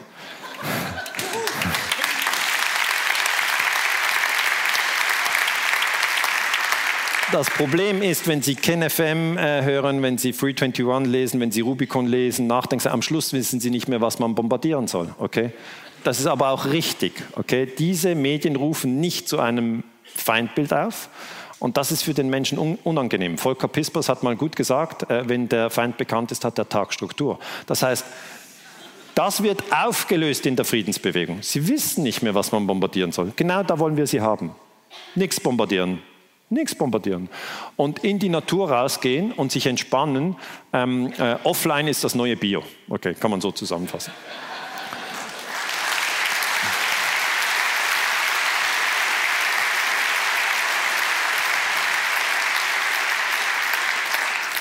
Was auch ganz wichtig ist für die Friedensbewegung, ist nicht nur das UNO-Gewaltverbot, sondern der Begriff Menschheitsfamilie. Wir alle, jeder hier im, im, Raum gehört zur Menschheitsfamilie. Das muss man einfach verstehen. Auch alle, die draußen sind oder, oder die, die ganz andere Meinungen haben, gehören zur Menschheitsfamilie. Jeder ist durch Geburt Mitglied der Menschheitsfamilie. Auch Trump. Jeder. Leute, die die Linke wählen, die die AfD wählen und solche, die gar nicht wählen, Mitglied der Menschheitsfamilie. Männer, Frauen, Kinder, Mitglied der Menschheitsfamilie. Dunkle Farbe, helle Farbe, egal, Menschheitsfamilie, alle. Und das, was man immer wieder gemacht hat mit der Kriegspropaganda, ist jemand aus der Menschheitsfamilie ausschließen. Immer wieder. Ich sehe das in den historischen Dokumenten immer wieder. Was hat ein Pol Pot gemacht? 75, kommunistischer Diktator. 75 bis 79, Genozid in Kambodscha. Was ist passiert? Er hat gesagt, die Oberschicht beutet die Unterschicht aus. Soweit korrekt hat er gesagt, die Oberschicht, wer ist denn das? Das sind die Leute, die klug sind. Ja, wer ist denn klug? Das sind die Leute, die lesen können. Wer kann denn lesen? Das sind die mit einer Brille. Ja, fühlen sich ganz anders betroffen, wenn sie eine Brille tragen. Ja, ja die hat man umgebracht. Die haben man einfach umgebracht. Leute mit Kontaktlinsen hier sind entspannt, aber ich sage mal, ja, nein, Sie wissen gar nicht, wann Sie auf der Abschussliste sind. Das wissen Sie nicht. Das wissen Sie vorher nicht. Plötzlich sind es die Kommunisten, dann sind es die Muslime, dann sind es was auch immer. Und auch in Deutschland wird immer wieder gespalten. Versuchen Sie all diese Spaltung, aller Nationalismus, Rassismus, Sexismus, können Sie so unterlaufen, indem Sie einfach einen Satz sagen. Der gehört doch auch zur Menschheitsfamilie. Also, ja,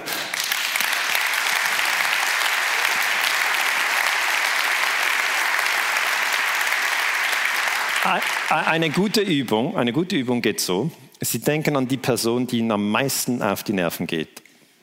Oft muss man nicht lange nachdenken.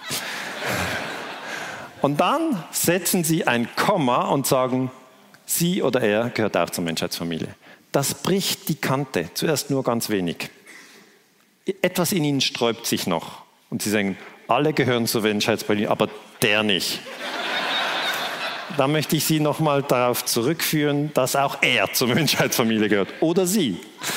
Und da liegt die Übung. Da liegt die Übung. Ein weiterer Punkt ist Achtsamkeit. Okay. Die Kriegspropaganda funktioniert so, dass man durch ihre Augen und ihre Ohren in ihr Großhirn eindringt und die Gedanken lenkt. Am Schluss erzählt man ihnen etwas von humanitären Kriegen und Rebellen in, in Libyen oder in, in Libyen oder in Syrien. Das geht. Man dringt in sie ein, ohne dass sie es merken. Sie, haben, sie denken dann etwas, was Sie noch einen Monat vorher überhaupt nicht gedacht haben. Sie denken, man muss Libyen bombardieren, wo Sie überhaupt nie gedacht haben. Es ist nicht so, Sie sind geboren worden und haben gedacht, wann kommt endlich der Angriff auf Libyen? Sondern Sie haben nie daran gedacht. Plötzlich sind sie ein großer Befürworter, dass Libyen bombardiert wird. Müssen Sie auch selber mal beobachten und sich fragen, habe ich das wirklich gedacht? Habe ich das gedacht? Und vielleicht können Sie sich erinnern oder auch nicht. Also die Jüngeren wissen es natürlich nicht, aber die, die älter sind im Raum, müssen sich fragen, was habe ich eigentlich 2011 gedacht? Für die meisten gilt, ich kann mich nicht erinnern. Okay? Viele wissen es nicht mehr, was sie gedacht haben. Einige wissen es, aber da können Sie es diskutieren. Jetzt, die Achtsamkeitübung geht so, Sie beobachten Ihre Gedanken und Gefühle. Und Sie identifizieren sich nicht mit den Gedanken und Gefühlen, sondern Sie beobachten sie nur. Das ist ein Riesenunterschied. Okay? Sie sagen, ich bin nicht meine Gedanken, ich bin nicht meine Gefühle, sondern ich bin das Bewusstsein, in dem Gedanken und Gefühle auftreten und wieder vergehen. Weil das ist die Realität. Die Dinge treten auf, gehen wieder weg. Kommt wieder etwas, geht wieder weg. Jeden Tag. Hunderte. Nichts können Sie festhalten. Nichts. Kein Gefühl. Sie sind top verliebt. Alles ist super. Versuchen Sie sich festhalten. Oh Augenblick. Verweile doch. Keine Chance. Geht weg. Plötzlich ist es anders. Riesenkrise mit genau derselben Person. Was geht denn ab? Was geht denn ab? Ja, das sind die Gefühle. Nächster Tag kann es wieder ganz anders sein. Das wechselt immer. Und die Kriegspropaganda, ich sage es Ihnen ganz klar, die steuert die Gefühle an, zum Beispiel mit 9-11, erzeugt Hass und Angst. Und das funktioniert. Und die Friedensbewegung kann sich entspannen und sagen, hey, meine Gefühle und meine Gedanken gebe ich euch nicht. Und das läuft so. Was auch immer passiert, sie bleiben achtsam.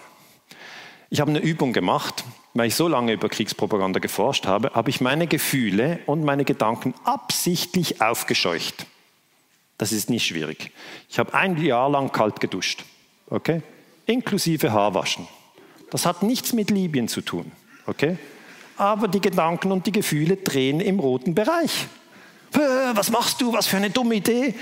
Und dann, während sie noch die Lippen geschlossen haben, habe ich mir selber gesagt, das ist eine Übung in Achtsamkeit. Und dann ist mir aufgefallen, im Kopf gibt es zwei Stimmen. Es können auch drei oder vier sein. Die andere Stimme hat gesagt, was für eine doofe Übung, gibt es das nicht als Buch? Ich, ich, ich, wusste gar nicht, dass ich das denken werde, okay? Ist interessant, ist sehr interessant, sich zu beobachten. Und dann, sie beobachten es einfach. Und dann sagt mein Will mir ich mache das jetzt. Ah, mach das nicht, Daniele. Mach das nicht. Vielleicht hast du einen Herzinfarkt. Kalte Dusche. Wer wird dich finden? Es ist so. Das hat es hier. Ja, Sie lachen jetzt. Beobachten Sie mal Ihre Gedanken. Abgefahren, was Ihnen den ganzen Tag durch den Kopf geht. Abgefahren. Wenn man das aufschreiben würde, Sie würden es niemandem zeigen. Sie würden sagen, oh, das.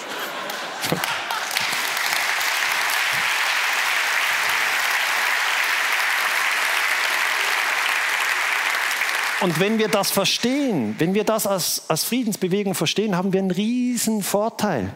Einen riesen Vorteil. Das nützt ihnen. Es gibt einen ganz einfachen Trick, der heißt, glaub nicht alles, was du denkst.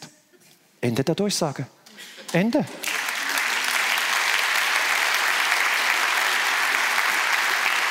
Sie denken, sie denken es, sie denken es, und dann sind sie voll drin und plötzlich merken, es oh, ist nur ein Gedanke, vielleicht irre ich mich. Zum Beispiel kann man rausgehen aus dem Vortrag und sagen, die haben in Libyen Terroristen bewaffnet und dann bombardiert, 30.000 Tote. Alles ist im Eimer. Leute, die Welt, wir werden es nicht überleben. Achtung, nur ein Gedanke. Nur ein Gedanke. Ja, ich habe gesagt, einiges ist nicht in Ordnung. Wir haben es direkt angesprochen. Aber Achtung, anderes ist in Ordnung. Das möchte ich Ihnen beweisen. Hier, Schneeflocke. Sind bald wieder im Angebot. Millionen, Milliarden. Die sind völlig in Ordnung. Sehen Sie das? Sie dürfen nicht denken, alles ist nicht in Ordnung, wenn doch die Schneeflocke in Ordnung ist. Ist ein falscher Gedanke, oder? Einiges ist in Ordnung. Sagen Sie, ja gut, die Schneeflocke. Was ist im Syrienkrieg? Ja, da ist auch nicht in Ordnung. Aber schauen Sie ans Firmament, schauen Sie an das Universum, schauen Sie Blumen an, die Symmetrie einer Blume. Vieles ist in Ordnung. Schauen Sie in die Augen, die Iris eines anderen Menschen, wie das strukturiert ist. Ich werde Ihnen sagen, vieles ist in Ordnung und wenn wir es schaffen, uns wieder auf Ordnung zu fokussieren, werden wir sie überall sehen. konkretes Beispiel. Unser Informationssystem funktioniert so, dass das, was uns interessiert, das, was uns betrifft, verdoppelt und verdreifacht sich. Ich wusste das früher nicht. Als meine Frau schwanger war, habe ich überall schwangere Frauen gesehen. Abgefahren. Ich, habe ich hatte so keine Ahnung, wie das alles funktioniert. Ich habe einfach gedacht, die haben die gleiche Familienplanung. Und, und dann, als unsere erste Tochter, die ist jetzt 13 Jahre alt, geboren wurde, habe ich keine schwangeren Frauen mehr gesehen. Einfach, die waren alle weg. Hat mich nicht mehr interessiert. Später habe ich ein Elektroauto gekauft. Habe ich überall Elektroautos gesehen. Habe ich gesehen, ah, BMW i3, Reichweite 300 Kilometer. Ah, hier, der Tesla S. Ah, und der Mitsubishi iMIF. Ah, okay, der Renault Zoe. Ich habe sie überall gesehen. Normaler sieht diese gar nicht. Das sind einfach alles Autos mit vier Rädern, wie auch immer das fährt. Wenn Sie einen Schuh suchen, einen Schuh, der Sie sehr interessiert, Sie sehen ihn. Sie sehen hier, die hat den auch. Ah, die hat den aber in einer anderen Farbe. So will ich ihn nicht. Und so, das ist ein replizierendes System. Und darum kann ich Ihnen empfehlen, hin und wieder verdeckte Kriegsführung anschauen, aber dann wieder raus. Okay? Das heißt, nicht auf YouTube Daniele Ganser eingeben, alles durchschauen und dann noch, was passiert sonst noch Schlimmes. Okay? Weil sonst haben Sie eine Depression. Ja, ist so. Geben Sie mal was anderes ein. Symmetrie in der Natur.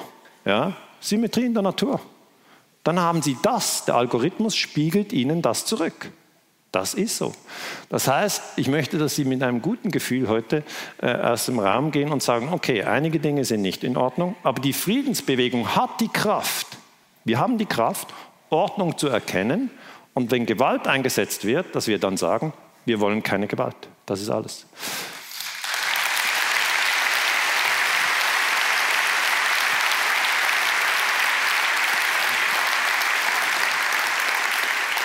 Somit bin ich am Schluss meines Vortrages angekommen. Ich möchte Ihnen herzlich danken fürs Kommen. Ich habe diese drei Bücher geschrieben. Dieses ist in Produktion. Okay? Das kommt erst im nächsten Frühling. Es heißt Imperium USA, die skrupellose Weltmacht. Ähm, es geht von den Indianermorden bis Facebook. Ähm, und ich denke, ja, ich mache dann sicher wieder eine Veranstaltung hier in Karlsruhe, weil es hat mir sehr gut gefallen. Vielen Dank. Danke. Danke. Vielen Dank.